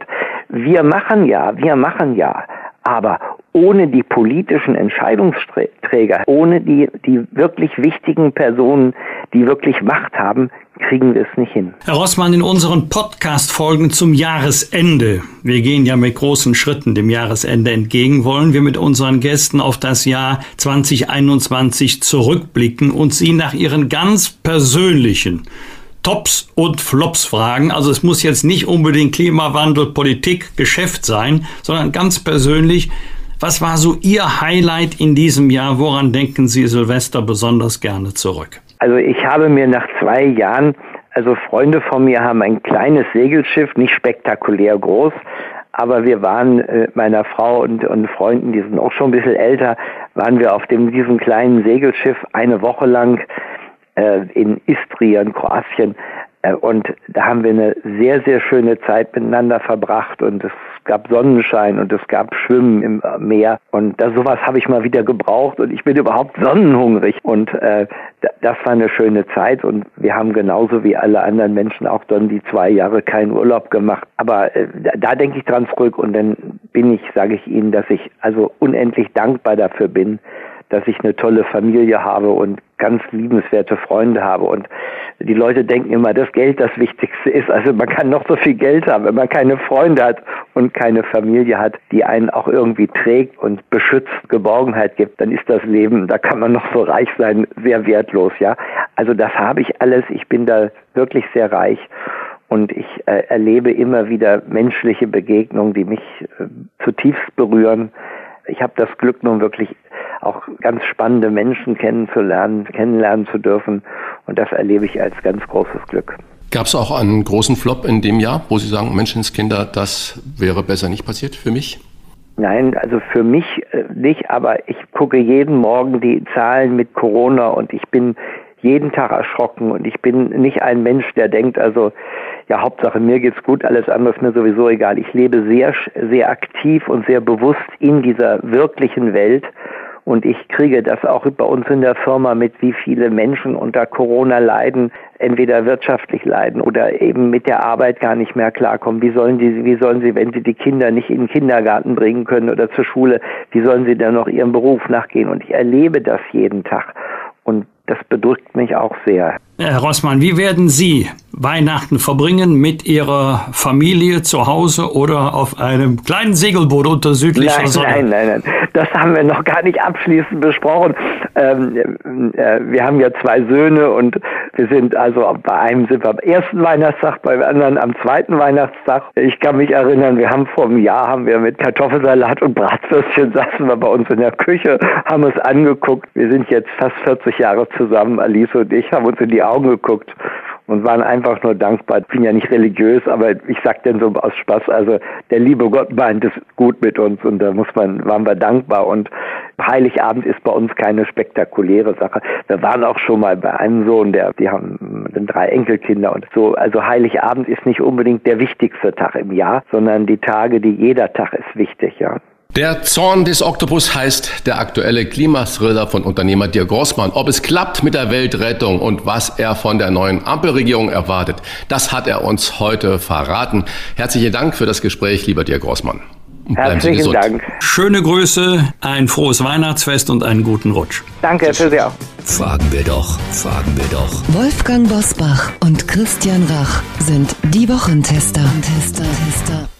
Es hat sich eine Art Empfindsamkeitskult breit gemacht. Das kritisierte letzte Woche bei uns im Podcast Kabarettist Dieter Hallervorden. Er hält das Gendern für eine unökonomische Vergeudung sprachlicher Ressourcen. Wir möchten diese Debatte gerne fortsetzen, denn als unser heutiger Gast noch als Moderatorin der ZDF Heute Nachrichten sehr moderat mit dem Gendern begann, bekam sie viel Wut und Empörung zu spüren, vor allem von Männern. Mit ihrem Mann Christian Nürnberger hat sie nun ein Buch über ihre Erfahrungen geschrieben mit dem Titel Vermintes Gelände, wie der Krieg um Wörter unsere Gesellschaft verändert. Darüber wollen wir heute mit beiden sprechen, also mit der Autorin und dem Autor. Herzlich willkommen bei den Wochentestern Petra Gerster und Christian Nürnberger. Hallo. Guten Morgen, guten Herr Busbach. Guten Morgen, Herr Rach. Frau Gerster, als Sie mit dem Gendern in den ZDF heute Nachrichten begonnen haben, was kamen da für Reaktionen und von wem kamen sie überwiegend? Ja, also zunächst kamen keine Reaktionen. Es kam, äh, als ich im Fernsehen damit begonnen habe, das fing eigentlich erst an, als ich Interviews dazu gegeben habe.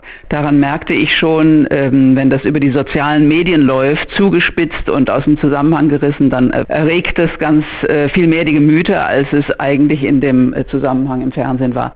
Es kamen böse Briefe, klar, es kamen äh, wütende E-Mails, es kamen schließlich sogar Päckchen, in denen mir meine Bücher oder auch un unsere Bücher und meine Bücher zurückgeschickt wurden, mit der Bemerkung von jemandem, der gendert, möchte ich eigentlich keine Bücher im Regal haben.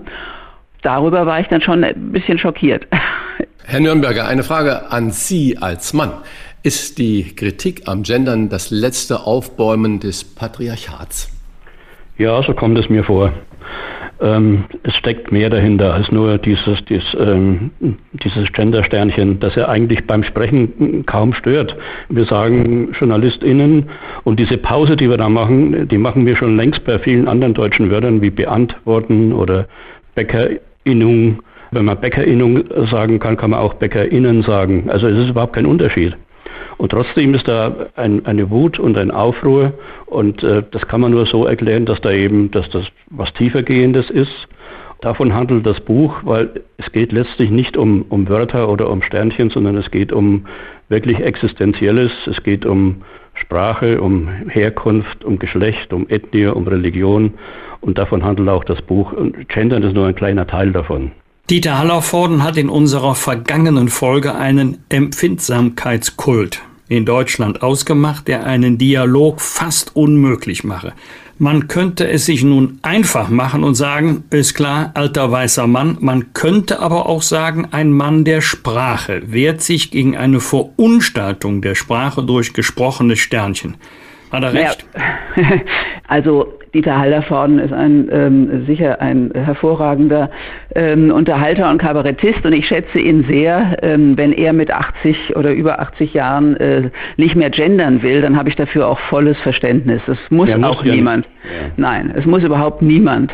Muss auch niemand mit 20, aber die meisten, die eher 20 sind als 80, ähm, haben damit weniger Probleme als Dieter Hallervorden und es ist einfach eine Veränderung, die sicher auch ähm, unter jungen Leuten sehr, sehr viel mehr, ähm, sehr viel mehr Anklang findet als, als unter, unter Älteren, die einfach an eine andere Sprache gewöhnt sind.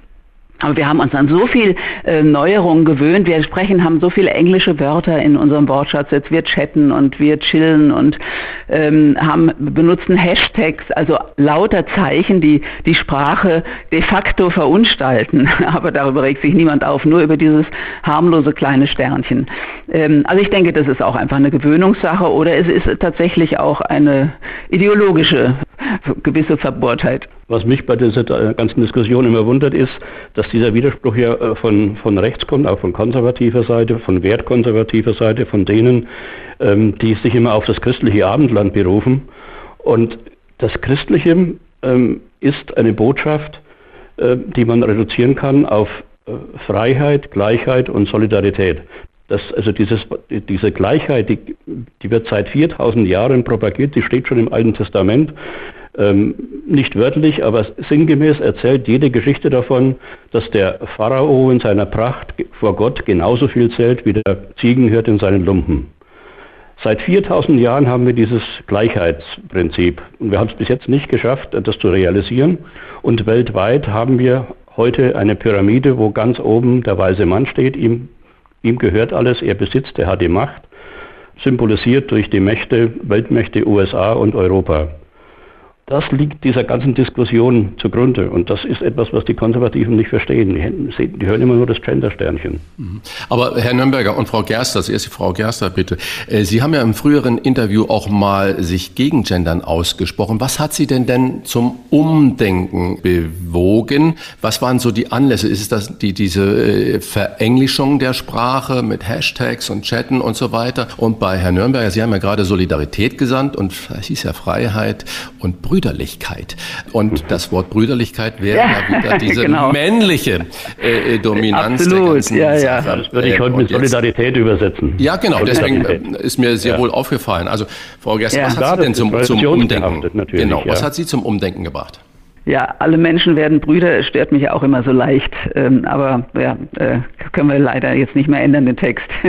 ich hab, gegendert habe ich schon immer. Das ist ja ein Missverständnis, wenn man denkt, gendern ist nur das mit Sternchen sprechen, also mit der, mit dem kleinen, mit der kleinen Mini-Pause zwischen dem männlichen Stamm und der weiblichen Endung, äh, sondern Gendern ist ja viel mehr. Es ist ja eigentlich im Grunde, dass man immer auch Frauen und äh, ja vor allem Frauen mit adressiert. Also nicht, dass man nicht sagt, sie sind nur mit gemeint, wie das die Anhänger des generischen Maskulinums tun, sondern dass man sie gezielt anspricht. Und das habe ich eigentlich schon immer getan, seit ich äh, bei Mona Lisa war, also seit ich im Fernsehen aufgetreten bin. Das ähm, ist mir in Fleisch und Blut übergegangen. Und das Gender mit Sternchen habe ich lange abgelehnt. Das stimmt, Herr Rach, äh, weil ich äh, das auch tatsächlich, also schriftlich dachte ich, geht es noch, aber mündlich ist es äh, schwierig zu sprechen.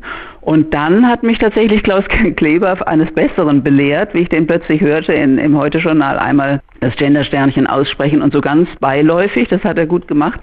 Da merkte ich, ja, das ist eigentlich gar kein Problem. Also und im Gegensatz zu dem, was Dieter Hallervorden sagt, es sei unökonomisch, es ist natürlich höchst ökonomisch, weil es viel weniger Zeit erfordert, als immer Ministerpräsidentinnen und Ministerpräsidenten zu sagen, sagt man Ministerpräsidentinnen. Aber wie gesagt, ich habe es wirklich dosiert, also sehr wenig gemacht, um die Menschen nicht zu überfordern. Frau ich würde gerne noch ein, darf ich noch ein Wort ja, ja, sagen klar. zu dem Empfindsamkeitskult? Weil das ist natürlich so ein Schmähwort, ähm, äh, das klingt gut, aber ich finde es ähm, doch unangemessen, denn unsere ganze Kultur geht ja dahin, dass wir uns immer weiter zivilisieren. Das ist ja die, äh, das ist ja im Grunde die Entwicklung zu einer besseren Gesellschaft hin und zu besseren Menschen. Und wenn ich daran denke, wie wir noch in meiner Kindheit äh, gesprochen haben, wie rüde, dass wir von Klapsmühle sprachen und Idioten und Deppen und äh, was weiß ich nicht alles und welche Schmähwörter wir noch benutzt haben. Behinderter war zur Zeit meiner Kinder ein Schimpfwort. Also wenn wir das nun wirklich aus einer gewissen Empfindsamkeit tatsächlich ablehnen und auch das N-Wort und das Z-Wort nicht mehr benutzen, weil es Menschen kränkt, dann halte ich das für einen Akt der Zivilität. Aber das äh, kritisiert ja auch der Dieter Hallervorden überhaupt nicht, weil er sagt ja, die Sprache ist ein organisches Wesen, immer der Entwicklung offen gegenüber. Genau. Er, er, sagt nur, bei dem Gender mit dem Sternchen stehen ja die Frauen schon wieder hinten. Und äh, er sagt, das kommt bei ihm nicht vor, sondern die Frauen müssen ja vorne stehen oder zumindest auf gleicher Ebene. Und wenn man das, das innen immer hinten anhängt, dann stehen die Frauen wieder nur an der zweiten Stelle. Das kritisiert also da sollte man, äh, da fragt man am besten die Frauen, wie die das empfinden. Und empfinden es eben gerade nicht so. Die, die, fühlen sich nicht mitgemeint vom generischen Maskulinum und vom Sternchen fühlen sie sich mitgemeint. Und wenn die das sagen, dann muss ein Didi Hallervorden das akzeptieren. Aber es kommt ja noch was hinzu. Mit dem Sternchen sind ja explizit auch äh, non-binäre Menschen gemeint, also Menschen, die sich weder dem weiblichen noch dem männlichen Geschlecht eindeutig zuordnen können und wollen. Und das ist ja der Vorteil des Sternchens, denn sonst könnte man einfach ein großes I machen, wie das ja auch schon viele Feministinnen lange machen, dann wäre aber die Pause nicht da. Und die Pause ist sozusagen die klitzekleine Leerstelle, die bedeutet, dass sich da jeder mitgemeint fühlt und jede, der sich, der oder die sich eben gar nicht genau zuordnen wollen. Also ich bin mir gar nicht sicher, ob bei der Benutzung des Begriffes Idioten die Frauen sagen würden, hey, hey, wo bleiben wir hier? Aber das ist eine andere Frage. Den Impuls für das neue Buch gaben Sie, Herr Nürnberger. Ihnen soll es aber dabei um mehr gehen als nur um Gendern. Um was geht es Ihnen noch? Ja, das habe ich vorhin schon versucht anzudeuten. Es geht eigentlich um das Prinzip der Gleichheit. Wir werden jetzt von bestimmten Entwicklungen eingeholt, die, die, uns lange nicht bewusst waren. Sie, Herr Postbach und auch Herr Rach, wir sind alle Kinder der 50er Jahre, da sind wir geboren. Und wir sind in eine, eine homogene Gesellschaft hineingeboren worden. Sie sind wahrscheinlich im rheinischen Katholizismus sozialisiert worden, ich bin im fränkischen Protestantismus sozialisiert und das war eine homogene Gesellschaft. Und äh, dieses Land, das wir in unserer Kindheit kennengelernt haben, das existiert nicht mehr. Heute sind wir eine multikulturelle, multiethnische, multireligiöse und sogar multigeschlechtliche Gesellschaft. Und das heißt, es sitzen jetzt mehr am Tisch, die verhandeln und es sitzen welche am Tisch, die sich ungleich und ungerecht behandelt fühlen. Und darauf muss diese Gesellschaft sich einlassen und reagieren. Und deshalb müssen Diskriminierungen und Privilegien angesprochen werden und abgestellt werden. Und, und ähm, macht denn eine veränderte Sprache die Welt wirklich gerechter? Nein, die Sprache allein macht die Welt nicht gerechter. Aber es ist ja keine Alternative zu sagen, wir machen lieber die Welt besser und, verzichten auf die Verbesserung der Sprache. Es geht beides Hand in Hand und es geht schneller und leichter voran, wenn man beides gleichzeitig ändert. Also man sollte es auch nicht unterschätzen, die Sprache. Man merkt es daran, wenn man auf die, die andere Seite guckt, was von, von rechts sprachlich in die Welt hinaus gepustet wird. Das hat äh, ähm, schon damit geendet, dass in Kassel ein Regierungspräsident ermordet wurde. Es hat äh, mit Hanau geendet und mit dem Anschlag auf der Synagoge in Halle. All diesen Taten sind Worte vorausgegangen. Insofern sind Worte auch nichts Nebensächliches. Wir haben kürzlich äh, den Autor Peter Prange bei uns zu Gast gehabt, der einen Roman ja, über die ich, 20er Jahre und die Entstehung mhm. des Kinos in Deutschland geschrieben hat.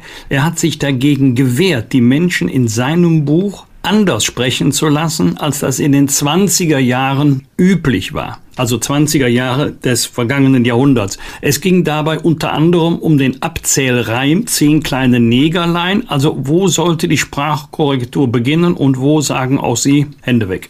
Also wenn das von, um, um, die 20er Jahre geht, dann muss man die Sprache so abbilden, wie damals gesprochen wurde. Ich habe da kein Verständnis, wenn dann jemand kommt und sagt, das darf, das darf heute nicht mehr geschrieben werden. Das äh, würde ich unter Exzess ab, ab äh, verbuchen. Würden Sie das auch für Pippi Langstrumpf und Jim Knopf äh, so sehen? Bei Kinderbüchern ist es kritischer, weil Kinder ja, mit so etwas aufwachsen und ähm, da habe ich Verständnis dafür, wenn man dann aus dem äh, Negerkönig einen Südseekönig macht. Es geht ja auch nichts verloren von dem Buch.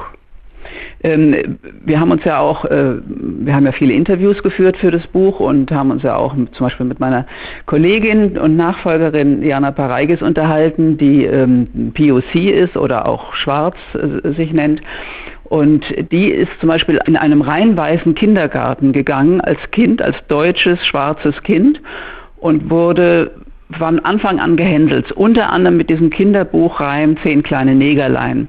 Und wenn man das mal aus der Perspektive hört, was das mit so einem Kind macht in so einer weißen Mehrheitsumgebung und es ist wirklich das andere und das Fremde und das, was außen steht und gehänselt wird, wenn man das mal gehört hat aus dem Mund einer solchen Person, dann hat man dann sofort viel mehr Verständnis dafür. Ich Ich denke immer, die, die, die Menschen, die sich so aufregen, dass sie das, das und das nicht mehr sagen dürfen, die verkennen einfach oder sie versäumen es, sich mal in die Perspektive derer einzudenken, die ähm, das eben ganz anders empfunden haben, äh, das Anderssein und das Diskriminiertsein. Man könnte ja auch fragen, warum hängen die Leute so daran, dieses N-Wort unbedingt aussprechen zu müssen, als ob das ein, ein kulturelles Gut wäre, so wird das verteidigt von manchen. Ähm, hätten Sie also jetzt wer sich auch immer angesprochen fühlen mag, Verständnis darauf, wenn eine Mehrheit das Gefühl bekommt, eine Minderheit diktiert uns, wie wir zu sprechen haben. Das ist ja nicht der Fall. Niemand diktiert.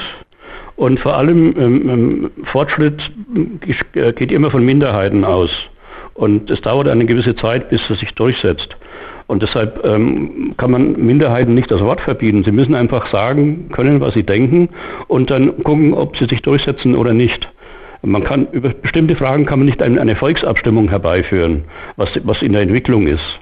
Denken Sie an den Brexit. Wenn wir heute im Brexit abstimmen würden, würde es wahrscheinlich anders ausgehen. Das ist ja der große, das große Missverständnis, dass man denkt, irgendwie die Mehrheit äh, hätte immer recht. Das stimmt natürlich nicht. Es geht natürlich oft von den Minderheiten, äh, geht äh, der Impuls aus, der dann überhaupt zu einer Veränderung der Gesellschaft führt. Das war ja in den 70er Jahren nicht anders. Da war die Frauenbewegung war ja auch eine Minderheit. Und die Mehrheit der Frauen hat gesagt, äh, mein Gott, lass mich damit in Ruhe. Und die Mehrheit der Männer hat gesagt, das sind alles äh, frustrierte, hässliche, männerhassende ähm, Weiber. Also äh, das waren immer Minderheiten, die zunächst geschmäht wurden, die den gesellschaftlichen Fortschritt vorangebracht haben. Heute würde kein Mensch mehr so über Feministinnen sprechen.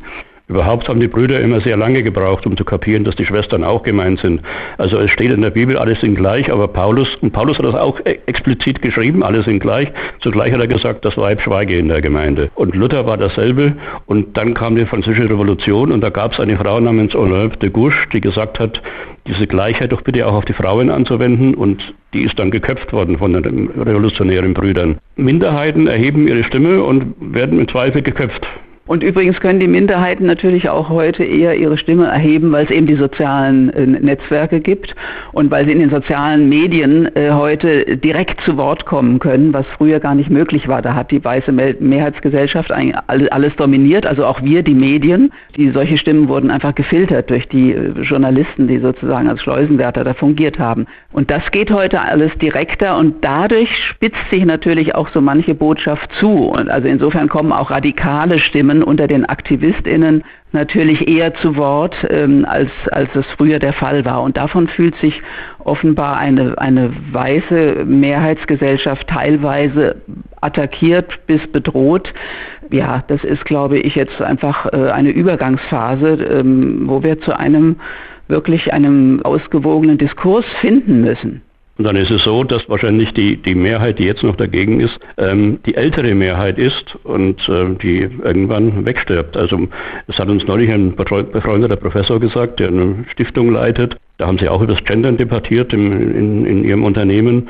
Und er hat gemerkt, so 40 Jahre ist so die, die Grenze. Wer darunter liegt, der gendert ganz selbstverständlich und wer darüber liegt, tut sich schwer oder lehnt das ab. Aber damit implizieren Sie natürlich auch, dass die Minderheit bei dieser Veränderung in der Regel Recht hat. Und deswegen die Frage, kann es denn überhaupt eine Sprache geben, in der sich alle gleichberechtigt wiederfinden, weil ja auch die Mehrheit ein berechtigtes Anliegen hat auf ihren Sprachrhythmus und auch ihre Sprachgewohnheiten? Ja, das sind die Sachen, die an diesem großen Tisch ausgehandelt werden müssen, wo jetzt einfach mehr Leute sitzen als früher in den homogenen Gesellschaften. Und äh, das ist konfliktträchtig und diese Konflikte müssen ausgetragen werden. Ich denke auch, wir sind äh, gerade in einer Experimentierphase und natürlich kann man nicht sagen, die Minderheiten haben immer recht, um Gottes Willen, da gibt es äh, ganz schrille Minderheiten natürlich. Denke nur auch. an die Impfgegner.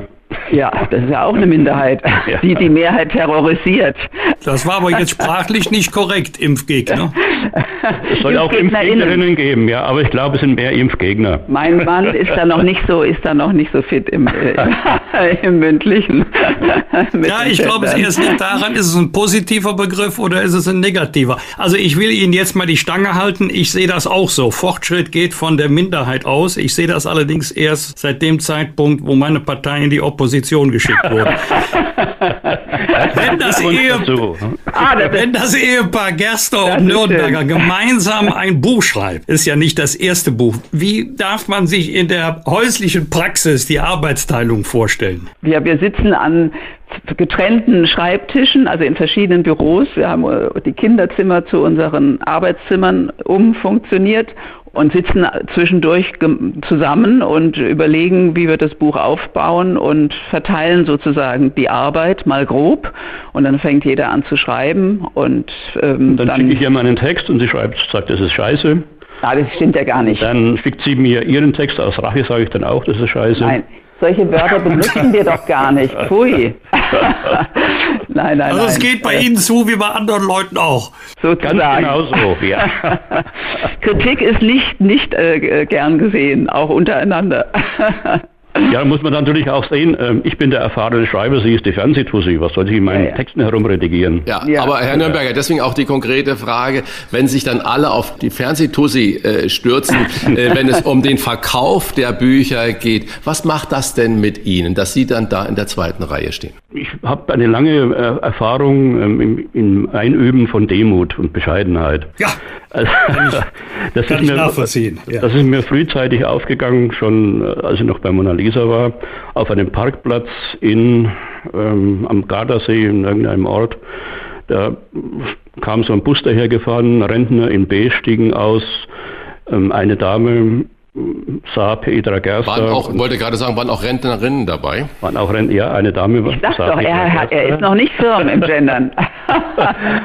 und kam erfreut auf sie zu und ach, das ist ja die Petra Gerster und dann rief sie ihre, rief sie ihre Freundin Hilde, komm doch mal, hier ist die Petra Gerster und guck, und das ist der angeheiratete Ehemann. Also ich wurde ausgestellt wie ein Stück ähm, und da hat sie noch gesagt, ähm, ach Herr Gerster, können Sie ein Foto von uns dreien machen? Und der Herr Gerster steht zu Diensten, hat das Foto gemacht. Und so ging das immer weiter. Und äh, das letzte Erlebnis, das ich hatte, ähm, ich habe ein Buch über Luther geschrieben, da hat sie ein Kapitel beigesteuert. Und als wir auf Lesereise gingen, schrieb die Regionalpresse, Petra Gerster hat ein Buch über Luther geschrieben. Und als wir dann die, Les ab die Lesung äh, stattfand, sind wir begrüßt worden von der Veranstalterin äh, Petra Gersters Lebenslauf sehr ausführlich, ihre Preise sehr ausführlich. Zum Schluss hat sie gesagt, und Petra Gerster hat ihren Mann mitgebracht. Also äh, sie, hat, ähm, sie hatte das Amt des Gesichts des ZDF und ich hatte das Amt des Ehemanns des Gesichts des ZDFs und habe gelernt, er geht drei Schritte hinter ihr. Schamlos übertrieben, aber manchmal ja, kommt es der Wirklichkeit nahe. Jetzt mal äh, zum Persönlichen, zum Privaten und gegendert. In unseren Podcast-Folgen zum Jahresende wollen wir mit unseren Gästen auf das vergangene Jahr zurückblicken und sie nach ihren ganz persönlichen Highlight oder Enttäuschungen fragen. Was war denn so Ihr Highlight in diesem Jahr? Fragen Sie mich, Herr Bosbach? Ja, beide. also Vielleicht haben Sie ja auch zwei verschiedene ja, Highlights. Ich hatte, ich hatte ähm, also sozusagen von, von der Aufregung her war mein Highlight natürlich der Abschied vom ZDF, aber ich kann jetzt nicht sagen, dass es ein Highlight war, aber es war ja. ein, ein einschneidendes Erlebnis, sagen wir so. Ähm, ich konnte mich ja lange genug darauf vorbereiten. Ich war ja auch sogar schon nochmal verlängert worden, ein halbes Jahr über die Rentengrenze hinaus. Aber trotzdem äh, erwischt es einen dann irgendwie eiskalt, von, wenn man sozusagen von 100 auf 0 äh, geht, also zumindest was das, die Fernsehauftritte betrifft. Das war sozusagen mein größter Einschnitt, ähm, aber es war insgesamt war das trotzdem sehr schön und die KollegInnen haben mir einen wunderbaren Abschied bereitet an dem Abend selbst. Ich habe jetzt, das war das zweite, das war jetzt wirklich ein Highlight. Vor einer Woche habe ich nochmal äh, meinen eigenen Ausstand richtig nachgeholt und eine große Party gegeben für 60 KollegInnen äh, der Heute-Redaktion und das war für mich jetzt nochmal so der emotionale Abschied und ähm, mitreden und äh, in einem schönen Ambiente. Das, und das war für mich sozusagen der, ja, der Höhepunkt des Jahres, außer dem Erscheinen unseres Buches. Und der größte Flop? Für beide?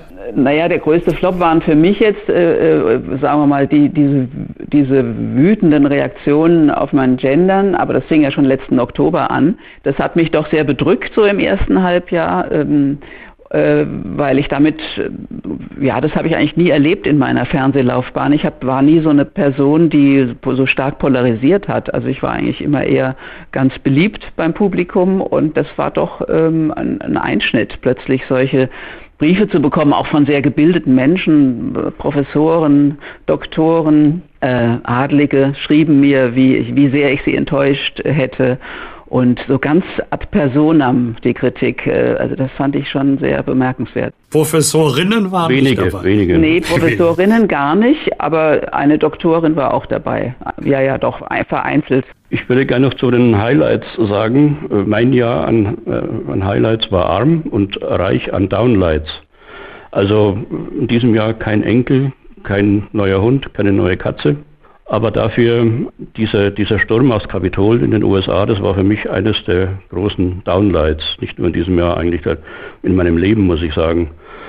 Und ähm, es hat wenig getröstet, dass dann Biden dann doch gewählt wurde und gegen Trump gewonnen hat. Er ist ja immer noch, ähm, hat immer noch was zu sagen, dieser Trump. Ich dachte, er wäre jetzt erledigt, aber er ist es nicht. Und das, ähm, das finde ich schon traurig.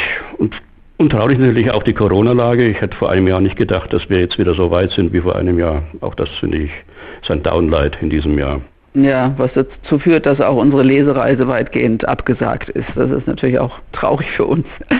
Und wie muss man sich das Weihnachtsfest im Hause Gerster Nürnberger vorstellen? Ja, das äh, findet mit ganz traditionell mit unseren Kindern statt, wie jedes Jahr. Die sind zwar inzwischen auch äh, liiert mit Freund und Freundin, aber ich glaube, doch der, der Freund meiner Tochter kommt mit an Heiligabend.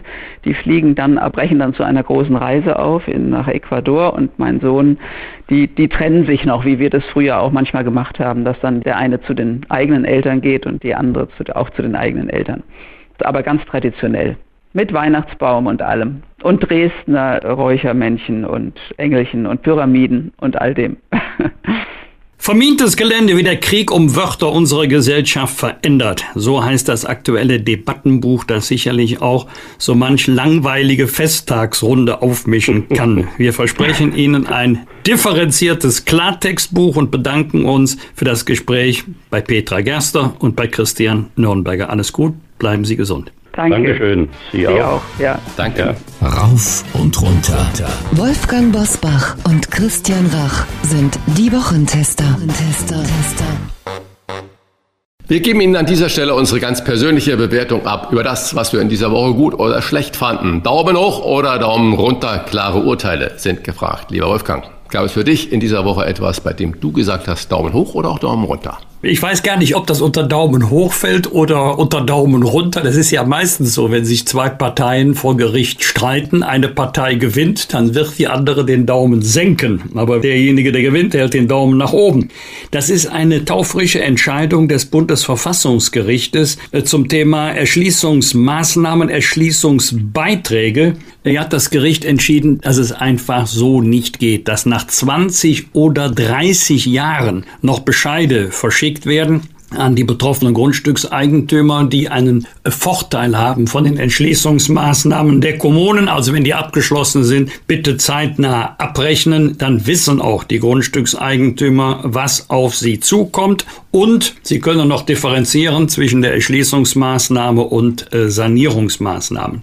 Und das Zweite, äh, ich musste wirklich schmunzeln, Boris Johnson hat ja Anfang dieser Woche einen ganz wirren Auftritt hingelegt. Die Einzelheiten lassen wir jetzt mal mal beiseite. Dann ist er interviewt worden von einem britischen Fernsehsender und am Ende wurde er gefragt, übersetzt das jetzt mal, Premierminister, bei allem Respekt, ist bei Ihnen noch alles in Ordnung? Also ich finde, das ist britischer Humor at its best. Worüber hast du dich geärgert oder gefreut, lieber Christian? Geärgert hat mich wirklich äh, dieses Verhalten von Werder Bremen Coach Anfang. Nun wollen wir nicht der staatsanwaltlichen Ermittlung vorgreifen, aber so wie es ja aussieht, sind da Impfpässe gefälscht worden und so getan worden, als wäre es alles richtig. Ich finde in dieser Situation, wir haben ja auch schon mal über Joshua Kimmich gesprochen, das gehört sich einfach nicht. Das verschlägt mir die Sprache. Ganz klar Daumen runter für so ein Verhalten. Und dann, ich bin ein fleißiger Leser von Leserzuschriften in Zeitungen und äh, was mir aufgefallen, vermehrt ploppte da so richtig die Beschreibung von Situationen an Flughäfen aus. Da wird bemängelt, dass die langen Schlangen an den Sicherheitskontrollen eigentlich unsäglich sind für das Infektionsgeschehen bei uns im Lande. Da wird Maske getragen, da werden keine Masken getragen. Man steht dicht an dicht in manchen Flughäfen eine Stunde an, um da durchzukommen. Hinterher wird immer gesagt, halten Sie Abstand. Es ist absolut nicht möglich. Die Flughäfen argumentieren, weil man sie gefragt hat, ja, wir wissen ja nicht, wie hoch die Auslastung der Flughäfen ist, deswegen haben wir nicht genug Personal. Also es ist eine bodenlose Frechheit. Und dann landet man in München, alle Finger frei der Flieger äh, A320 Airbus äh, mit, was weiß ich, 150 Passagieren da drin, geht nicht an einen Andockfinger ran, sondern alle werden in zwei Busse äh, gekarrt und wo man vorher im Flugzeug noch Reihe für Reihe ausstellen muss. Es ist ein Unding. Es ist einfach ein Unding, wie da verfahren wird. Da wird auch nicht richtig gehandelt, finde ich. Dann ähm, große Aufgabe für die ähm, neue Koalition. Äh, wir Deutschen empfinden uns ja immer so als die Weltmeister in allem Möglichen, im Umweltschutz und im äh, Verhalten und wie die Energie runtergefahren werden soll und wie alternative Energien hochgefahren werden sollen. Und da ploppte eine schlimme Meldung vom Bundesumweltamt auf. Rekordmenge an Verpackungsmüll 2019. Und da möchte ich mir gar nicht ausmalen, wie es erst 2020 mit den langen Lockdowns war. 19 Millionen Tonnen Verpackungsmüll in Deutschland. Insgesamt pro Kopf sind das 227 Kilo in Deutschland. Nur mal zum Vergleich, in der EU sind es 177 Kilo pro Kopf. Äh, so, da muss dringend äh, das auf die Agenda der neuen Koalition. Und äh, dazu passt natürlich dass zum Beispiel jetzt ein großer Online-Lieferdienst ab sofort ohne Gebühren liefert und das heißt, für die Leute wird es nochmal einfacher, äh, online zu bestellen und Verpackungsmüll gleich mit inklusive. Also das geht erstens zu Kosten der Mitarbeiter, der Kurierfahrer und zweitens natürlich auch alles wieder in Verpackungsmüll. Bei einer Sache musste ich wirklich schmunzeln, wo ich nicht weiß, ob ich Daumen hoch oder Daumen runter mache. Wir alle wissen jetzt, Angela Merkels Zeit äh, neigt sich dem Ende. 16 Jahre haben wir sie gesehen. Auf der gesamten Welt war sie. Ab und zu haben wir mal ihren Mann Joachim Sauer äh, dabei gesehen, aber immer ganz im Hintergrund. Interessanterweise. Und man hat aber nie ein Statement von ihm gehört. Und er ist ja ein sehr angesehener Wissenschaftler. Ich glaube, Quantenchemie ist sein Fachgebiet. Und äh, er hat in einem Interview, man höre schon mit der italienischen Zeitung La Repubblica Folgendes gesagt. Es ist erstaunlich, dass ein Drittel der Bevölkerung in Deutschland nicht wissenschaftlichen Erkenntnissen folgt. Liegt zum Teil, seiner Einschätzung, an einer gewissen Faulheit und Bequemlichkeit der Deutschen. Also ich bin gespannt, ob wir in Zukunft, da seine Frau Angela Merkel ja jetzt äh, aus den offiziellen Dingen ausscheidet, mehr von ihm hören werden, ob er sich da öfters mal so einbringt. Ich musste richtig schmunzeln als ich das gelesen habe. Und äh, erste Stellungnahme nach 16 Jahren von Joachim Sauer. Was wird? Was wird? Wolfgang Bosbach und Christian Rach sind die Wochentester. Tester. Am Samstag vor 60 Jahren nahm die Chemiefirma Grünenthal das Schlafmittel Contagan vom Markt. Nach der Einnahme hatten Ende der 1950er Jahre Tausende von Müttern Kinder mit schweren Missbildungen an Armen und Beinen äh, zur Welt gebracht. Das war ein Fall, der vermutlich die Zulassung von Medikamenten auf Jahrzehnte geprägt hat. Könnte das sogar bei dem ein oder anderen noch Auswirkungen auf die Impfentscheidung heute haben, lieber Wolfgang? Das kann ich nicht ausschließen, aber das gilt sicherlich nur für eine kleine Minderheit. Ich habe es noch nie gehört, dass so argumentiert worden ist. Ich habe auch schon oft gehört, es gibt noch keine Langzeitstudien, keine Erfahrung über 10, 20 Jahre hinweg. Wir reden ja nicht von Laboren, sondern wir reden von Menschen, die geimpft wurden. Stimmt. Wenn allerdings jeder sagt, ich lasse mich nicht impfen, weil es noch keine Langzeitstudien gibt, ja, dann wird es auch nie Langzeitstudien geben, denn sie kann es ja nur geben, wenn wir schon haben über einen längeren Zeitraum Erfahrungen sammeln können. Aber dass die ähm, Zulassungen von Medikamenten und Impfstoffen heute im Verfahren eine ganz andere ist als damals bei Chemie Grünenthal, das ist so.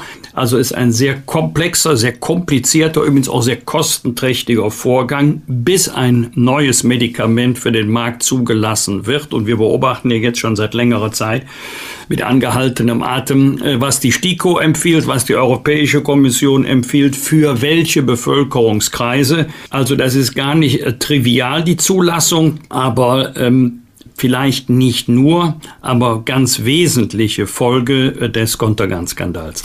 Übrigens, Wolfgang, äh, für auch für unsere Hörer und Zuhörerinnen, es gibt einen wunderbaren, unglaublich spannenden Film über diesen ganzen Kontergan-Skandal, sage ich mal, mit Katharina Wackernagel und ich glaube Benjamin Sattler in den Hauptrollen.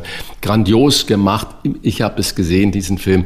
Äh, hat mich tief bewegt, muss ich wirklich sagen, und äh, mitgenommen, dass nur ähm, zur Erinnerung, wer das noch nicht gesehen hat, ein unglaublich spannender Film über diese Vorgänge damals. Lieber Christian, am Sonntag ist der erste Advent, vermutlich auch in Hamburg. Wie begehst du diesen ersten Advent? Gibt es so bestimmte Advents- oder Weihnachtsrituale im Hause Rach? Ja, äh, wir haben immer einen Adventskranz, aber nicht so irgendein gekauftes Ding, sondern selbst gemacht. Mal macht es meine Frau, mal unsere Tochter oder ich mache es mit. Äh, es wird immer weihnachtlich äh, geschmückt, nicht jetzt überbordend, aber so doch mit so ein paar Elementen. Und ähm, es gibt die ersten Weihnachtskekse und ein bisschen Gebäck beim ersten Tee und die Kerzen sind an. Also ich äh, liebe das oder das Haus Rach liebt diese Zeit und wenn man ins Fenster rausguckt, es ist trübe, kalt und früh dunkel, dann ist es umso schöner, es sich zu Hause, auch in dieser wirklich schwierigen Corona-Zeit, einfach gemütlich zu machen und schön zu machen. Also wir lieben es wirklich. Am Montag ist der 50. Jahrestag der Entführung des Aldi-Mitinhabers Theo Albrecht. Der Multimillionär wurde in Herten vor der Konzernzentrale entführt, aber zunächst nicht erkannt. Da er stets bescheiden auftrat, haben sich die Täter erst, was muss man sich wirklich auf der Zunge zergehen lassen, seinen Personalausweis zeigen lassen. Hey, ja, du bist es, dich wollen wir. Die Entführer, ein Rechtsanwalt mit Spielschulden und ein bekannter Dressurknacker haben Theo Albrecht gegen ein Lösegeld von sieben Millionen Mark Mark 17 Tage später wieder freigelassen. Sie werden aber auch gefasst. Ist es nur ein Gefühl oder sind diese großen spektakulären Entführungen Gott sei Dank seltener geworden? Ja, wir erleben das in ganz verschiedenen Deliktsbereichen, dass es in Anführungszeichen natürlich so eine Art Konjunktur gibt. Vor Jahrzehnten gab es viele Flugzeugentführungen. Wir haben mittlerweile doch eine ganze Fülle von Sicherheitsmaßnahmen ergriffen, damit das nicht mehr vorkommen kann. Es ist auch noch nicht so lange her, da gab es eine ganze Serie von Überfällen auf Geldtransporter. Dann kamen die Farbpatronen, also man musste ja sozusagen den Täter den Anreiz auf das Geld nehmen. Man konnte noch die Kassette öffnen, dann platzte die Farbpatrone und das Geld war nicht mehr zu gebrauchen. Und dann kommt wieder etwas Neues in Mode, wie zum Beispiel das Sprengen äh, von Geldautomaten. Da haben wir zurzeit erhebliche Probleme bei Entführungen. Hast du recht. Ich glaube auch, weil die Sensibilität größer geworden ist, sind die Schutzmaßnahmen größer geworden zu Hause unterwegs. Aber, das ist unsere leidvolle Erfahrung seit langer, langer Zeit, die Ganoven äh, werden immer neue Tätigkeitsfelder finden. Im Moment äh, haben wir Konjunktur bei der Cyberkriminalität und das wird wohl auch so bleiben. Am Dienstag, lieber Christian, wird der Prozess gegen den Weltjournalisten Dennis Yücel wegen Beamtenbeleidigung in Istanbul fortgesetzt, wahrscheinlich in Abwesenheit des Angeklagten. Ihm wird vorgeworfen, einen türkischen Staatsanwalt via Twitter beleidigt zu haben. Der Prozess steht symbolisch für das Thema Pressefreiheit in der Türkei unter Erdogan und er zeigt, obwohl Yücel längst wieder in Deutschland ist, wie lange solch ein Prozess dauern kann. Ja, das ist äh, einfach wahr und ich kann immer nur wieder sagen, wir reden so viel in den letzten Wochen über Freiheit in Deutschland, wie gut, dass wir in so einem äh, System leben wie dem deutschen, wo man im Prinzip, ich sage im Prinzip bewusst, alles sagen und schreiben kann, was man möchte. Man muss natürlich aber auch bei uns mit den Reaktionen des Beleidigten oder des vermeintlich Beleidigten rechnen. In Hamburg zum Beispiel gab es den sogenannten, ich zitiere nur, Pimmelgate. Da hat ein User bei Twitter über den Hamburger Innensenator Andi Grote gesagt, du Andi, du bist so ein Pimmel. Und daraufhin wurde die Wohnung des Twitterers durchsucht und Dinge beschlagnahmt. Also man sieht, das Eis ist dünn, aber ich bin froh, dass ich bei uns lebe und ähm, das ist nicht, dass wir sagen können, auch in unserem Podcast, was wir wollen, auch kritische Positionen gerne zu Wort kommen lassen und ähm, dass wir uns nicht in der Türkei mit diesem Rechtsstaat auseinandersetzen müssen. Das ist also, das sollten viele, die immer gegen alles sind und die so auf Deutschland schimpfen, äh, sich wirklich auch mal vor Augen führen. Am Donnerstag feiert die Komikerin Gabi Köster ihren 60. Geburtstag. Sie wurde einem breiten Publikum bekannt mit den RTL-Sendungen Sieben Tage, Sieben Köpfe und Ritas Welt. Nach einem schweren Schlaganfall im Januar 2008 ist sie drei Jahre später erstmals wieder in der Öffentlichkeit äh, aufgetreten und hat äh, damit auch natürlich vielen Menschen gezeigt, äh, das Leben geht weiter. Und sie war ja nicht wieder völlig hergestellt, sondern sie hat sich nicht gescheut, ihre Einschränkungen auch den Menschen zu zeigen und darüber zu sprechen.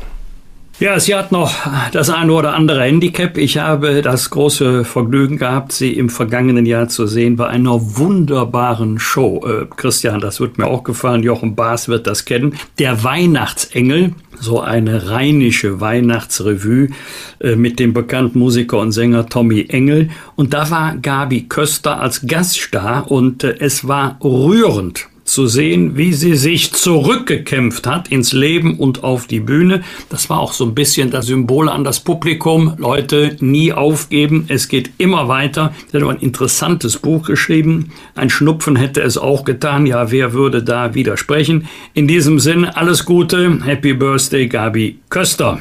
Das waren die Wochentester mit Unterstützung vom Kölner Stadtanzeiger und dem Redaktionsnetzwerk Deutschland. Wenn Sie Kritik, Lob oder einfach nur eine Anregung für unseren Podcast haben, schreiben Sie uns auf unserer Internet- und auf unserer Facebook-Seite. Die Wochentester.de Fragen gerne per Mail an kontakt@diewochentester.de und wenn Sie uns auf einer der Podcast-Plattformen abonnieren und liken, dann freuen wir uns ganz besonders. Vielen Dank für Ihre Unterstützung und Freitag, Punkt 7 Uhr, bitte die Wochentester einschalten.